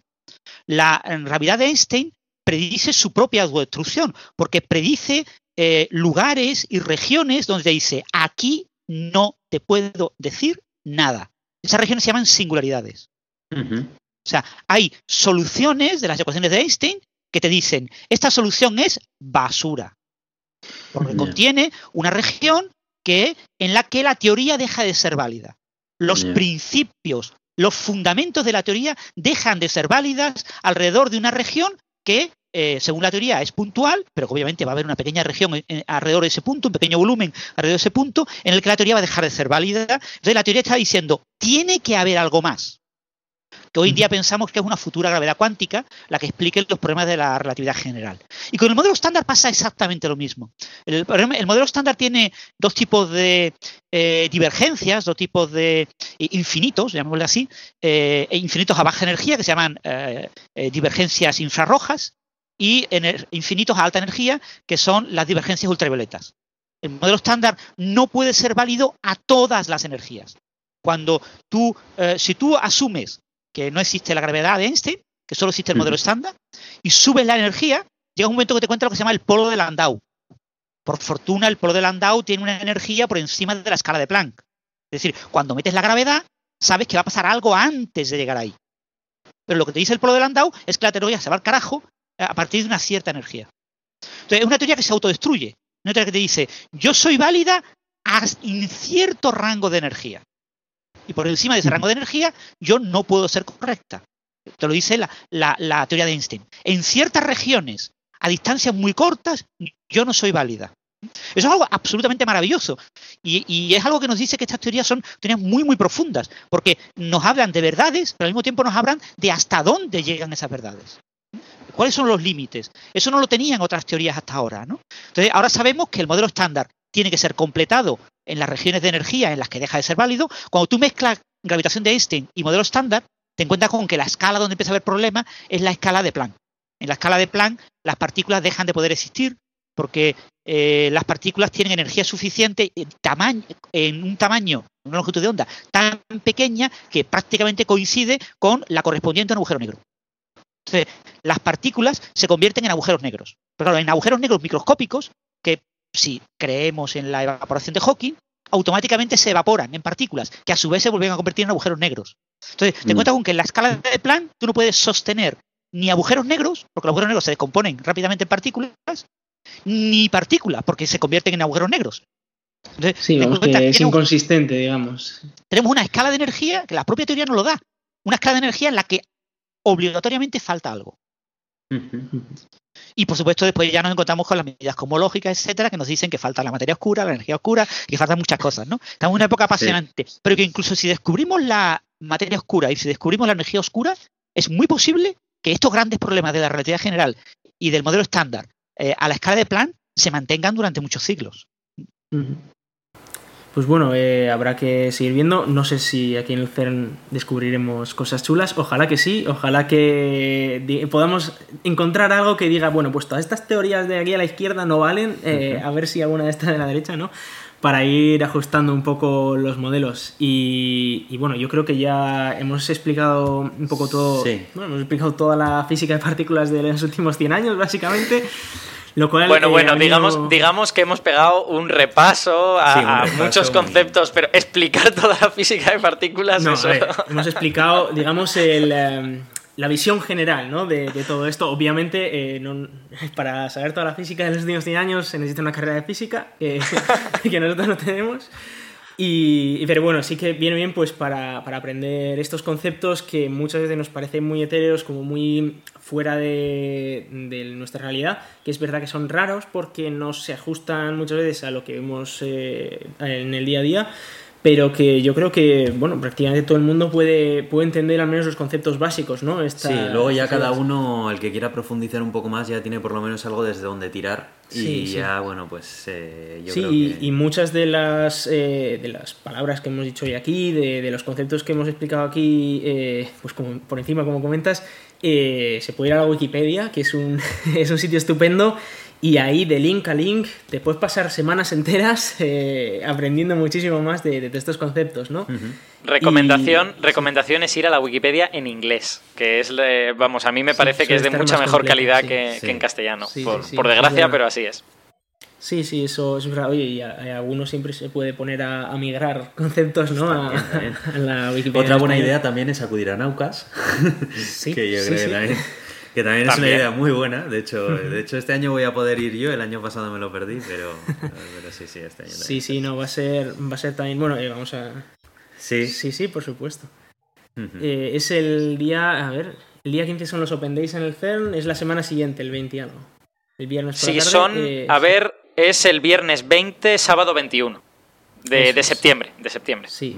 Y vamos a hacer un poco publicidad Vale, vamos a hacer también una publicidad también para el CERN, porque justo el fin de semana antes son los días de puertas abiertas en el CERN, que ocurren cada cinco años únicamente.